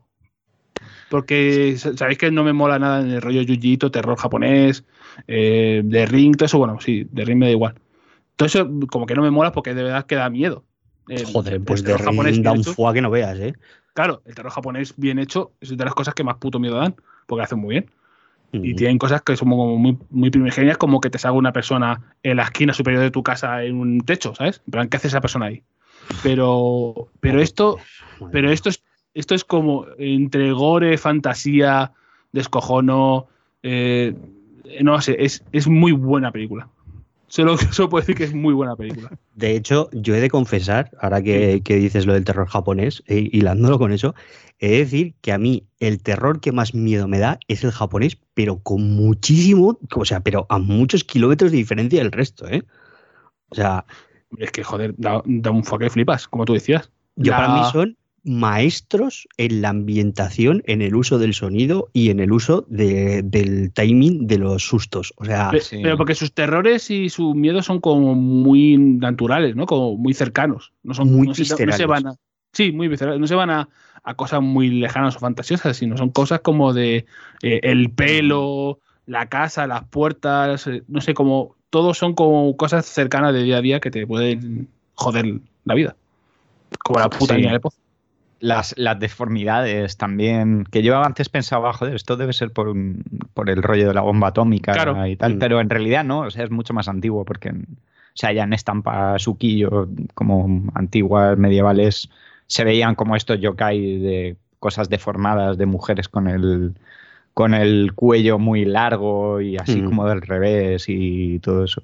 Y, y sí, es verdad. Y joder, el, el sonido, tío, lo usan muy bien. No sé, de Ring es que da un miedo que te cagas. Joder, uf, madre mía. Además, eh, eh, no vamos a hablar de, de segunda, o sea, no, no vamos a tener tiempo para hablar de segunda, de segunda obra, me imagino, pero yo la segunda cosa que traía era uno de los juegos que más terror me han dado en mi vida, que es el, el Fatal Frame o, o Project Zero, que, joder, madre mía. Pablo, Madre Mira, mía. ¿ves? Otra, otra cosa de fantasmas que no debería darme miedo y sí que me da miedo que te cagas. tira- el tira Fatal con ello porque con Rafa puedes enganchar aquí. Aprovecha ahora el hueco y porque ya está relacionado con el tema. Pues eh, lo voy a hacer, Sí, lo voy a hacer muy rápido, ¿vale? Para que no, para no comernos demasiado tiempo, pero eh, Project Zero o Fatal Frame, dependiendo de la zona, de la zona en la que nos encontremos. Fatal, Fatal Frame era Estados Unidos, ¿no? Y Project Zero en Japón. o- Efectivamente. Eh, Project Zero en Europa y. Fatal Frame eh, era en, en la zona NTSC y luego eh, Zero era en la zona japonesa, simplemente. Ah, ok. El kanji que se utiliza en, en Japón es el de cero a palo seco. Y bueno, así a modo de curiosidad, puedo decir que tiene una de las portadas más horrendas que yo he visto en mi puta vida. Eh, tiene tres, de hecho, una para NTSC, que es la más fea que he visto jamás. O sea, es como decía Roberto, eh, el diseño gráfico es mi pasión, ¿vale? Pues esa es la de NTSC. La europea es correcta y digamos que la que expresa un poco ese, ese terror así y fragilidad de la protagonista sería la japonesa, ¿vale? Pero bueno, eh, es un título que es de Koei Tecmo, ¿vale? Eh, que se publicó mm, el 2000, 2001 originalmente en Japón, luego ya llega en marzo y en agosto a las zonas, digamos, europea y norteamericana, y que básicamente lo que trata es de, de, el elemento común de toda la serie es que hay fantasmas ocupando zonas, ah, pero como si no hubiera un mañana, y eh, el elemento cohesionador es, el, es la, el objeto que vamos a utilizar contra ellos, que es la cámara oscura, que es un. es. no sé cómo llamarlo. Es como, sí, es como. es un capturador de ectoplasmas. Sí, sí, es que es como un arma. Es que es un arma, pero realmente no lo es, porque es como una. Es, es, es, una cámara de fotos arcana, ¿vale? Sí. Que es, lo que sirve es bien para sacar fotos de, de la zona. ¿Vale? Porque utiliza film fotográfico de diferentes, de diferentes clases, pero también sirve para atrapar a los propios fantasmas. Y ese es el elemento diferenciador que tiene con el resto de survivals que utilizan armas, armas de cuerpo a cuerpo, etcétera, etcétera. Y aquí en Fatal Frame lo, que, lo único que podemos utilizar es esta cámara para defendernos. O sea, no tenemos absolutamente nada más. Luego tenemos los consabidos elementos de curación, etcétera, etcétera. Pero lo que sí que, eh, eh, digamos, eh, las sagas de videojuegos más conocidas de, terror, que yo soy muy fan de los videojuegos de terror, pero por aquella época, ya que nacen en la PSX por eh, el género survival como tal, aunque tienen antecesores, pero el género survival como tal nace en la PSX con Resident Evil y posteriormente con Silent Hill. Eh, sí, bueno, podríamos, eh, sí, podríamos decir que Alone in the Dark. Ahí pero, estamos. Claro, por eso digo, digo que los antecesores están ahí, pero el, el, el título que le da nombre al género sería Resident Evil 1. Podemos decir popularizar. Madre mía, joder. Yo es que, es que tengo, tengo una opinión muy fuerte con esto, porque es que Resident Evil me parece no, tan plagio de Alone in the Dark. Sí, sí, totalmente. Es que es muy loco. O sea, incluso la escena más recordada del primer Resident Evil, que es el perro, es el plagio de la primera escena de Alone in the Dark. Sí, sí, sí, sí. Del bicho este entrando por la ventana Exacto. y rompiéndola. Es que es, es, que, igual, es que además creo que es como un perro también. Sí, sí, claro. Mm. Sí, y, ver, sí. y, además Alone in the Dark molaba mucho más porque era rollo Lovecraft ahí. Sí, sí, sí. Y, joder, yo, yo, con bichos. ese juego lo pasé muy mal también, ¿eh? Porque no, era muy crío, evidentemente, porque era muy pequeño y estaba ambientado como estaba ambientado, porque claro, ahora lo ves ahora y da risa, pero madre mía. Mm. Hombre, es que a ver, el, el, contexto temporal de la salida de Alone in the Dark es que éramos muy chavales. O sea, me imagino que mm, por la edad que tenemos nos pilló muy críos. Sí, Yo a lo que me refería años, con sí, que. igual. A lo que me refería con que Resident Evil le da nombre al género es que de hecho hay una pantalla eh, en Resident Evil 1 que dice Enter the Survival Horror. Ya, que ahí ya, es cuando no, se sí, dice sí, que. Si sé lo por dónde. Sí, sí. A ver, te lo reconozco, quiero decir. Es sí, como... sí, que me vienes a tocar los cojones, vaya. No, no, no, no sí, o sea, Oye, la puntualización eh, que dice José es real. Juan Pablo. El, el, la puntualización que dice José es real porque el antecesor de, de Resident Evil y, y, de Silent Hill, que son los que popularizan el género, está ahí. O sea, es, es innegable que, que, el estudio francés de Infogrames eh, crea el género propiamente dicho con, con Alone in the Dark. El rollo ah, es y que. Por, cier por cierto, perdonad, la, la puntillita. Eh, ¿Clock Tower es anterior a Alone in the Dark? O... Eh, creo que no. Creo que Mm. no. Porque estaba ahí. No sé si me suena que es un año posterior, pero. Si queréis hacer fact-checking. Estoy haciendo, estoy haciendo el fact-checking mientras. Porque era, o Or- sea, porque or- el primer Clock Tower es como en- es como tipo aventura gráfica, ¿no? No es Sí. ni en 3D ni, ni nada, pero puede ser que, que sea posterior a Alone in the Dark. Alone in the Dark porque Alone in the Dark- 92 y Clock Tower. Es que es como es Super Nintendo. Clock Mm. Tower The First Fear 95. Lo que pasa es que Ah, además pues, la diferencia que tiene Clock Tower con, con Alone the Dark es que es, mm, eh, digamos, a la hora de desplazarte, etcétera, etcétera, son muy diferentes. O sea, lo que sería la jugabilidad de uno y otro son, son totalmente diferentes. Que lo- lo- an- antes que se me olvide, que quería recordaros, bueno, quería mm, indicar que en House todas las chicas que son protagonistas, que son como seis o siete, eh, eran modelos, no ninguna era actriz. Porque el director era director de, de anuncios y cogió todas de anuncios que había hecho. Y el guion está coescrito por su hija que tiene 10 años. Tenía 10 años en su momento. O sea, es un guion coescrito por una niña de 10 años con actrices que no eran actrices. Ya está, continúa.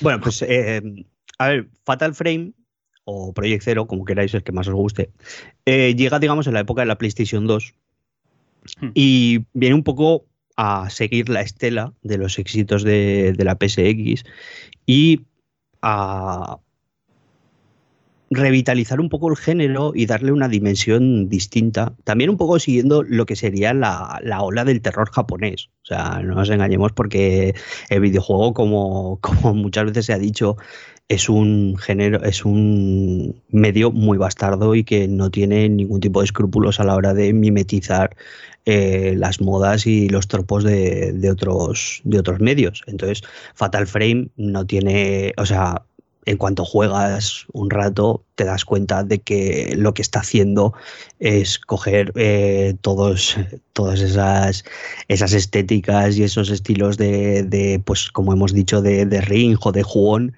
Y no jugón, ¿eh? Cuidado, no Andrés Montes, sino, sino la maldición y decir y asimilarlos a, a, su, a su título. En, digamos que lo que sería en estructura, eh, y en jugabilidad es prácticamente como, como un Silent Hill, ¿vale? Mm. Donde tenemos unos puzzles, tenemos una, una escenografía que tenemos que ir descubriendo poco a poco y nos encontraremos pues eso con las típicas puertas cerradas, eh, las llaves, eh, aquí tenemos que ir de un sitio a otro, desvelar cómo podemos interactuar con este objeto para que nos desbloquee un, un elemento que nos abre otro sitio, etcétera, etcétera.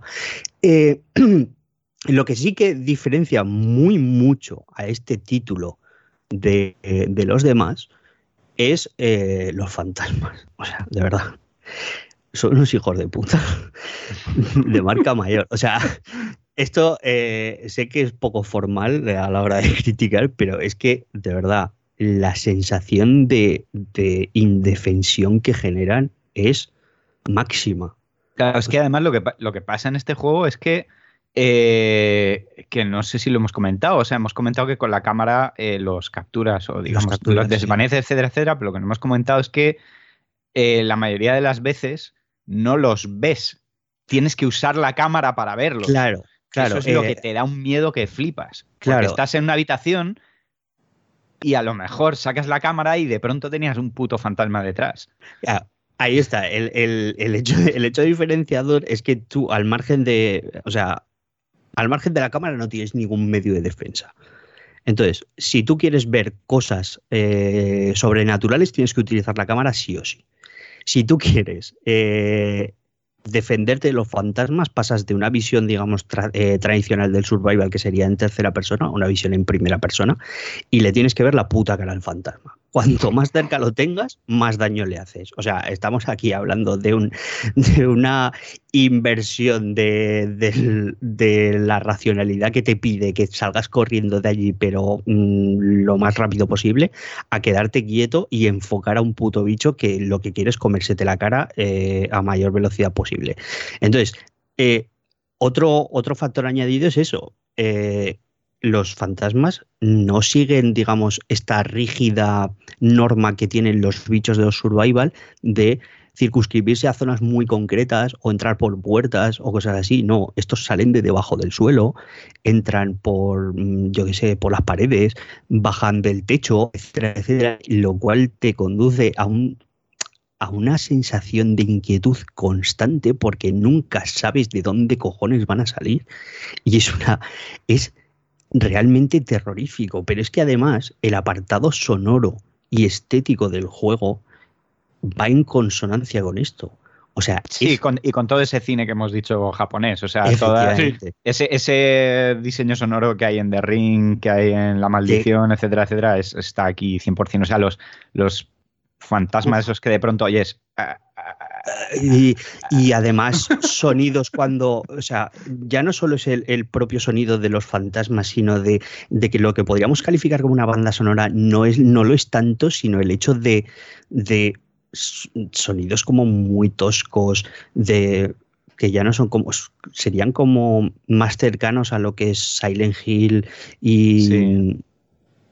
Ya digo, como motor, no son motores, pero realmente, no sé, como trompetas, pero desafinadas y es todo muy desagradable. Además, todo acompañado con una mansión que es en donde se ambienta la, donde se ambienta la aventura, iba a llamarlo, pero es que es desventura total.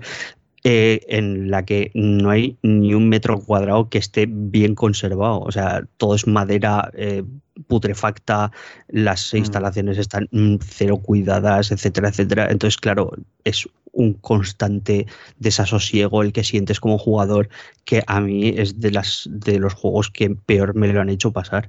Sí, además el, el desasosiego viene también porque están muy vacíos. O sea, en Resident Evil Sí. mm, vas solo normalmente, pero de vez en cuando te encuentras algún NPC, ¿sabes? O te encuentras con alguien que tal está por allí, aparece, no sé qué, pero es que estos son juegos totalmente solitarios, o sea, no hay, no hay Solitario. nadie por ahí. Incluso, de hecho, eh, el, el punto de partida argumental realmente es que la protagonista va a buscar a su hermano perdido en, en esa mansión. El único, el único personaje que realmente podría calificar como NPC es un fantasma al que le va siguiendo la pista. O sea, es, es así todo el rato. Joder. O sea, estás tú y, y punto y se acabó. No hay más. Es, es- es lo que dice Rafa, es, es totalmente solitario todo el rato. O sea, tú y tu cámara y los fantasmas persiguiéndote todo el puto rato. Sí que eh, tengo que señalar una cosa, y es que en términos de jugabilidad, por ejemplo, tiene algunos puzzles que son antiintuitivos, ¿vale? Porque como es un juego japonés, eh, hay cosas que no están adaptadas, ¿vale? Y en algunos relojes, por ejemplo, están todavía los kanjis y cuando se tiene que contar están mal, o sea, no es que estén mal colocados, está- están colocados como, como están en Japón, ¿vale? Y de hecho tú piensas que sería 1, 2, 3, 4, 5, 6, 7, 8, 9, 10, ¿vale? Y realmente es 0, 1, 2, 3, 4, 5, 6, 7, Ah. 8, 9. Mm. Y claro, te puedes volver gilipollas. O sea, es una cosa... es un- en, real- en- en algunas cosas es, es complicado. qué pero- juego de estos de fantasmas y cámaras haría Kojima?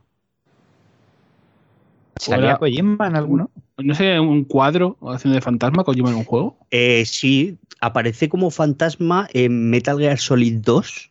Ah, coño. Vale, si vale, vale, utilizas la cámara en el episodio del, del carguero. Sí, sí, sí, sí. Y pensaba que eran Fatal Frame, no sé por qué. Me, se me ha metido en la cabeza a mí ahora, pero no, no tiene nada que ver, ¿qué cojones? Perdón, perdón. No, no, pero eso, que, o sea, yo a todas las personas que, que no lo hayan jugado y que realmente les guste el género del terror, es un juego que, a ver, se le nota el paso del tiempo porque estamos hablando del juego de PlayStation 2, ¿vale? entonces no os esperéis un, un dechado técnico increíble, aunque sí que es cierto que bajo mi punto de vista, para ser de PlayStation 2 se ve bastante, bastante bien. Pero yo creo que los tres primeros juegos, eh, aunque son muy diferentes en lo jugable, uno, o sea, se diferencian en lo jugable muchísimo uno de cada otro, eh, son para mí obligatorios, para la gente que les guste el survival. A mí el 2 me encanta, el 2 está de puta madre. El 2 hicieron además como un remake para Wii y para- tal. eh, Pero vaya, el, el- el original de PS2 o de Xbox, que yo lo jugué en Xbox, eh, está guapísimo. Yo Eh, para mí la, el, sí, perdón, Juan Pablo, si No, no, no, esto, que para mí eh, efectivamente el, el- la cumbre de la saga es el 2. Lo que les iba a preguntar, que vosotros sois expertos en estas cosas, eh, el Rule of Rose este, ¿por qué se hizo tan famoso? De que era de culto y como que estaba prohibido en sitios. Ah, yo pues este no lo jugué, joder, este me quedé con las ganas. Pero era también de, de ese tipo, ¿no? Era también rollo terror japonés. Yo he eh, jugado tal. bastante de Rule of Rose y lo que tiene, eh, hasta donde yo sé, porque investigar sobre no he investigado nada, pero hasta donde yo sé es que es un juego muy buscado porque tiene una tirada muy corta en Hmm. PAL y, hombre, a ver, terrorífico no es, es un poco inquietante. Pero ¿por qué es- era tan la- polémico? Es No, por la temática, porque es que son, eh, son chavalas en un colegio, eh, en un colegio de, ya lo diré, en un internado. Y Mm. hacían cosas turbias, o hacían Sí, como y es- pacto con el es diablo poco- o qué. Es un poco, es un poco inquietante porque son, son muy crueles entre sí. Ah, ah, que es entre ellas. Sí. Hostias. Entonces, claro, eh, ya te digo que hasta donde he jugado yo, ¿eh? ¿Vale? Porque Sí, sí. no, o sea, no, no, lo he, no lo he llegado a terminar. Pero mm, realmente la temática es eso, es un poco, es un poco inquietante, pero no es muy, no es terrorífico, es, es un juego tosco de jugar, porque el control y eso es mm, Ah. Espera, que he abierto la Wikipedia del juego. de- en español es enorme. la- si buscáis Rule of Rose Wikipedia en España, eh, la wiki que tiene es gigantesca. He Mm. llegado a una sección que pone indicios fuertes de pedofilia. ¿Qué dices? Joder. Se cree que el director de los fanatos, el señor Hoffman, puede tener interés sexual en Clara y Diana. Ya supongo que había. eh, hay implicación de que Hoffman come- comenzó a tener interés sexual en Clara en contra de su voluntad y que Clara estaba demasiado asustada para decirle a nadie o detenerlo.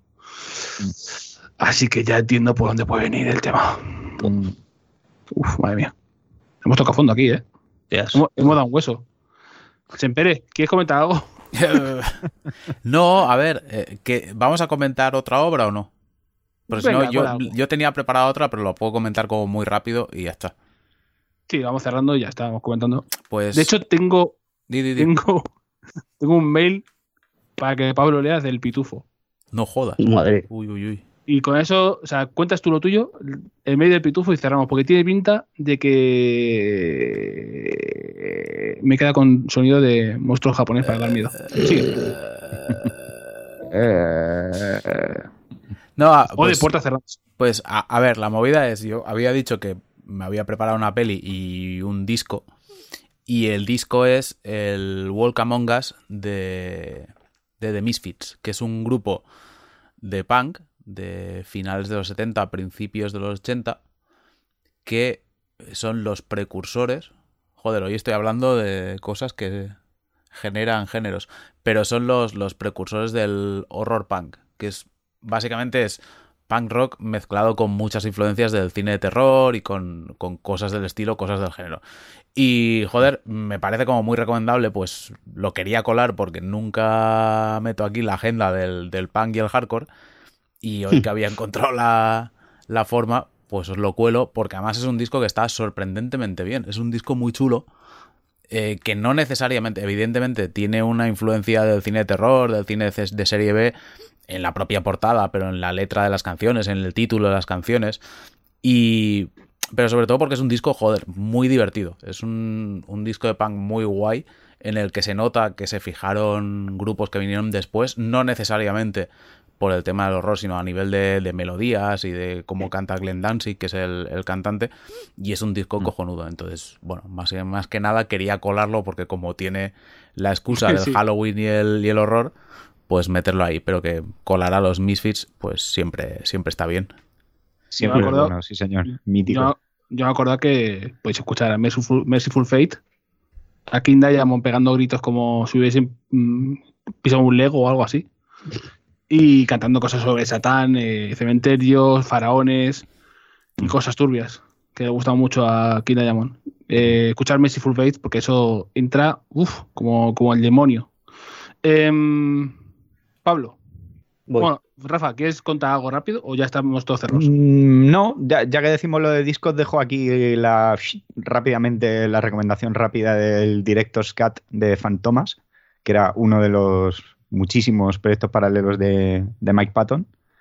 Y está guay, pues son... eh, o sea, no, no tanto en sí el disco como que sea todo ahí como de Halloween y tal, pero, pero tiene una versión del tema principal de la semilla del diablo y no sé si algo del exorcista también por ahí y tal. Eh, eh, bastante, bastante guay. El disco se llama Directos Cat y eso, el grupo es Fantomas y Mike Patton gritando siempre está bien. Pablo, ¿estás preparado?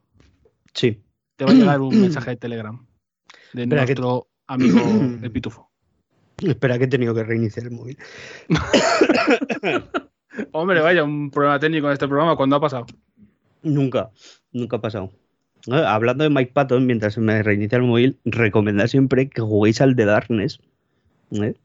Ah, sí, porque él puso, puso la voz al bichaco este, ¿no? Sí, a los zarcillos que lleva que lleva Estacado, que es el mafioso protagonista, que joder, ese juego, macho, hostia, es macarra como su puta madre, o sea, es increíble, me encanta. Ya está, ya estamos. Vergüenza, mierda y bolsas de plástico. Nos escribe Juan Souto. Hola chicos, Juan Pablo, no, no diga mi nombre, por favor. Madre mía, tarde, Doc. Continúa. Como siempre, gracias por los podcasts y el Discord, que son de lo mejor los superiores. Porque has dicho el nombre, Juan Pablo, que te lo he pedido que no lo dijeras. Es que va después. Ya, eso es verdad. Pero tú ya lo habías leído. Sí, ya, por joder. Exposed. No voy a decir el segundo apellido porque viene en el mail, pero podría decirlo. Es verdad. La historia de hoy creo que resultará más graciosa que la del primo espástico hipocondríaco. Hijo de puta. En este caso se trata de un amigo, llamémosle Jaimito, y su viaje a las Américas. Tendrías que haber puesto el nombre porque, como Juan Pablo se ha pasado tú esto por el arco del triunfo, pues ya, pero has perdido la oportunidad. Empecemos. Jaimito se fue a estudiar a Estados Unidos un curso entero cuando tenía 16 años. Ya empezó la cosa regular porque tuvo que ir varias semanas más tarde que el resto de estudiantes, con lo que le tocó hacer el viaje hasta Utah solo escala de varias horas en el aeropuerto de Newark incluida. Después de unas 15 o 16 horas de viaje, llega al aeropuerto de Salt Lake City, donde conoce a la familia de mormones con la que vivirá los próximos 10 meses. Joder, qué suerte. Iba a decir, joder, qué bien, ¿eh? Al estado de los mormones. Pues toma. Hombre. Un chaval de un año menos, una chica de un año mayor y los padres. Después de unos saludos relativamente incómodos debido a que por los nervios se le olvidó que no debía de darles besos en la cara Spain Style, puesto que les extrañaría bastante, como ocurrió, van a la casa donde deja las cosas y se van a la iglesia centro social a dar la bienvenida a unos chicos que volvían de la misión. ¿No será Jaimito el puto pitufo? A saber. Está contando esto en tercera persona, pero yo creo que esto es el pitufo. ¿eh? Igual. Bueno. Sí, sí, sí. Aquí huele, huele pastel. Hay mucho detalle veo aquí. Aquí, es verdad, eh, los detalles son demasiado específicos. ¿eh? Sí, sí, sí. Allí comen y están un buen rato hasta que vuelven a la casa. Una vez en ella, hablan con él sobre, bueno, él. Si va a ir a la iglesia, obligaciones en la casa, alergias, un poco de todo. Para cuando se van a la cama, Jaimito lleva más de un día sin dormir y, más importante, sin cagar. Jaimito es un cagón. El cabrón va mínimo de una vez al día. Mínimo. Amanece. Jaimito desayuna con la familia y sube para asearse. Es entonces cuando las tripas de, de nuestro antihéroe le avisan de que el almacén está lleno y que como no haga algo al respecto, la mercancía va a salir por los aires. Así que va al trono. A ver, hasta aquí yo lo veo todo normal, ¿no? Vamos, que el pitufo se cagaba, sí. En este punto es importante describir el baño. Aquí los detalles, yo sigo pensando que los detalles son demasiado específicos. ¿eh? Sí, sí, sí. Era rectangular y dividido a la mitad por una, por una puerta corredera. En la primera estancia estaba el lavabo y en la segunda el inodoro y la ducha. El caso. Jaimito se sienta y eh, Jormunganer sale de su retaguardia. Satisfecho y mucho más a gusto, se limpia. Dato importante, al parecer muchos hombres no lo hacen porque tocar ahí es de maricones. A mí esto es una cosa de verdad, ¿eh? Hago el inciso. Yo cuando leí el artículo no me acuerdo de qué, de qué medio era. Te lo pasé yo seguro. Eh, Sí, probablemente. Sobre este tema, yo estaba alucinando. ¿Qué tema? Sobre el tema de que la gente no se limpia el culo después de cagar. Porque es de, es de gays. Porque es de gays. ¿Qué? Te lo juro. ¿Esto, había is, un- esto is a thing? te lo Sí, sí, juro. sí, sí. No sé, o sea, a ver, era un artículo Pero norteamericano. Isa Thing, ¿dónde? O sea, Ya, ya. no- Era un artículo Bueno, está- norteamericano, Claro. ¿vale? Y había un tío que decía que llegaba hasta tal punto su fijación con este tema que hacía el timing de cagar justo antes de ir a ducharse siempre. Muy clave, también muy clave. ¿eh? Ese es lo que yo llamo hacer un completo. Vale, sí, bueno, pero una cosa es una cosa y otra cosa es un soplete. Claro. O sea, que...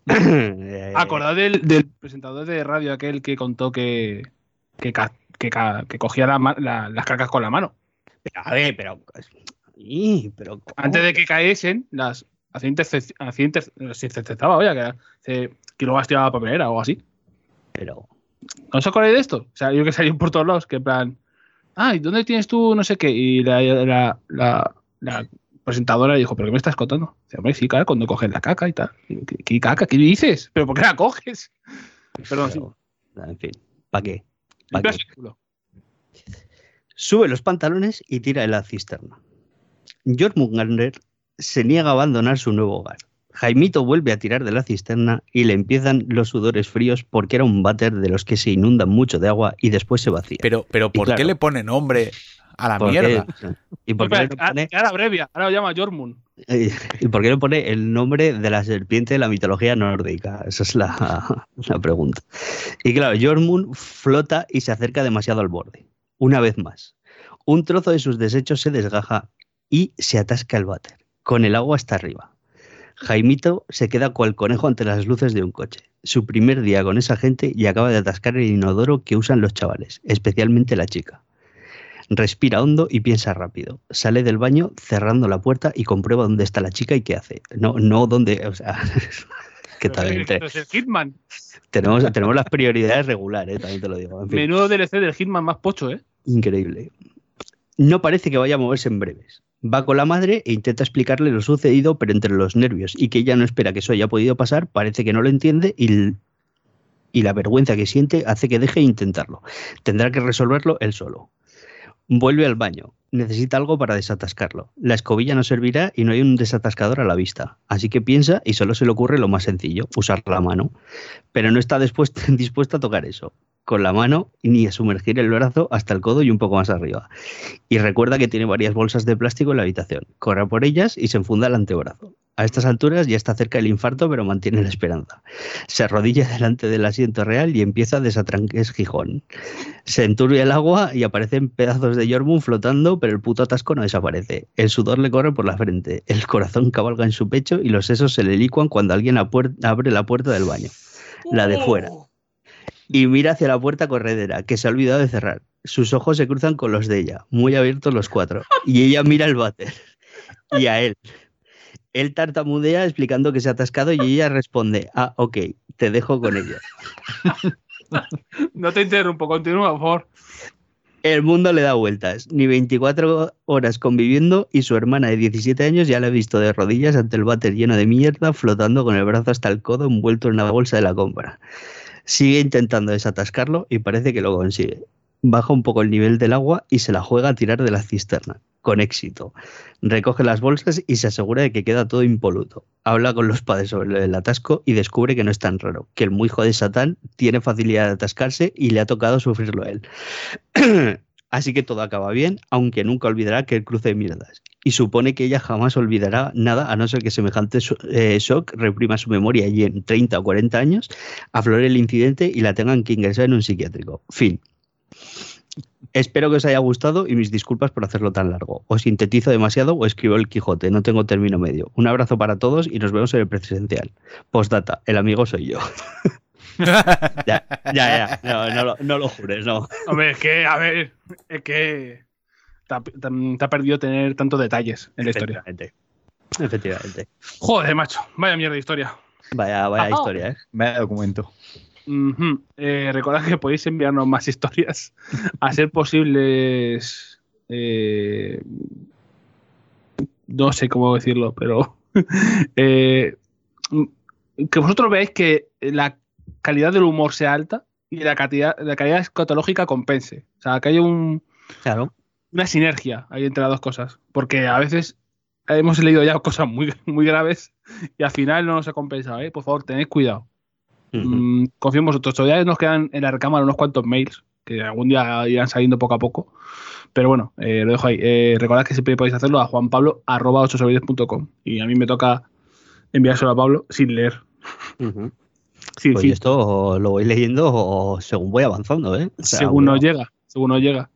Sin, sin tergiversar, sin manipular, nada. Tal cual, pim pam, crudo. Como crudo, se lo llevó el pitufo a la mano. Efectivamente. Eh, no nos queda nada más, ¿no? Yo creo que ya está. ¿Te parece poco que Yo creo que ya Pues está. yo creo que se ha quedado un programa bastante apañado, ¿no? Sí.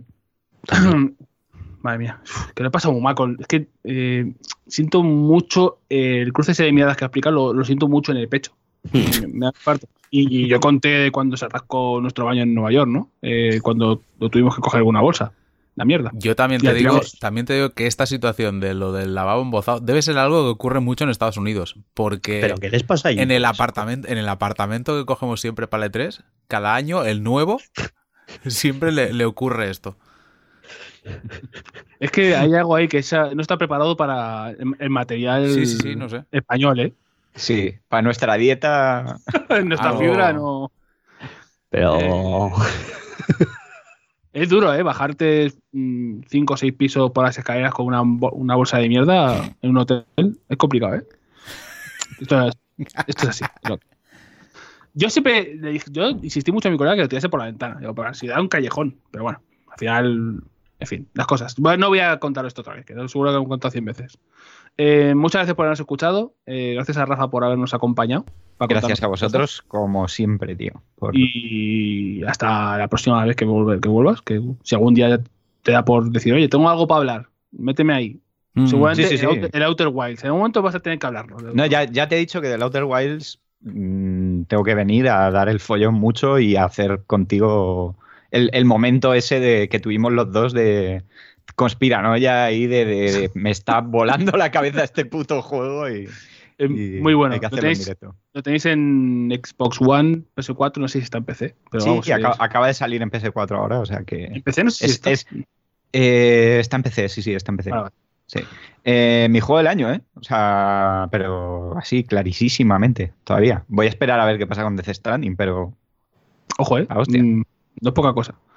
Em, como siempre, muchas gracias por habernos escuchado. Recordad que si por un casual os está gustando esto y queréis apoyarnos, pero no nos podéis ver por la calle para invitarnos una cerveza o darnos un abrazo, podéis ir a patreon.com barra 8 sobre 10 y aportar vuestro dolarín. Dolarín. Dolarín, dolarín, dolarín.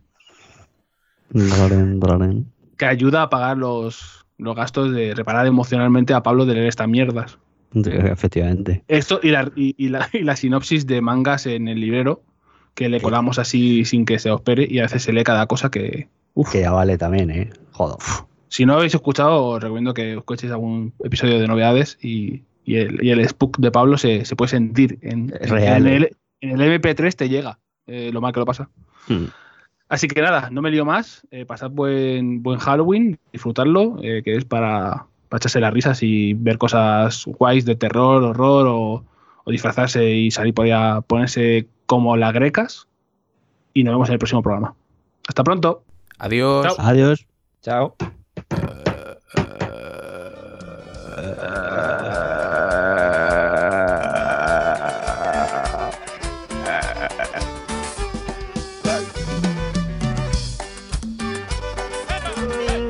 Wow!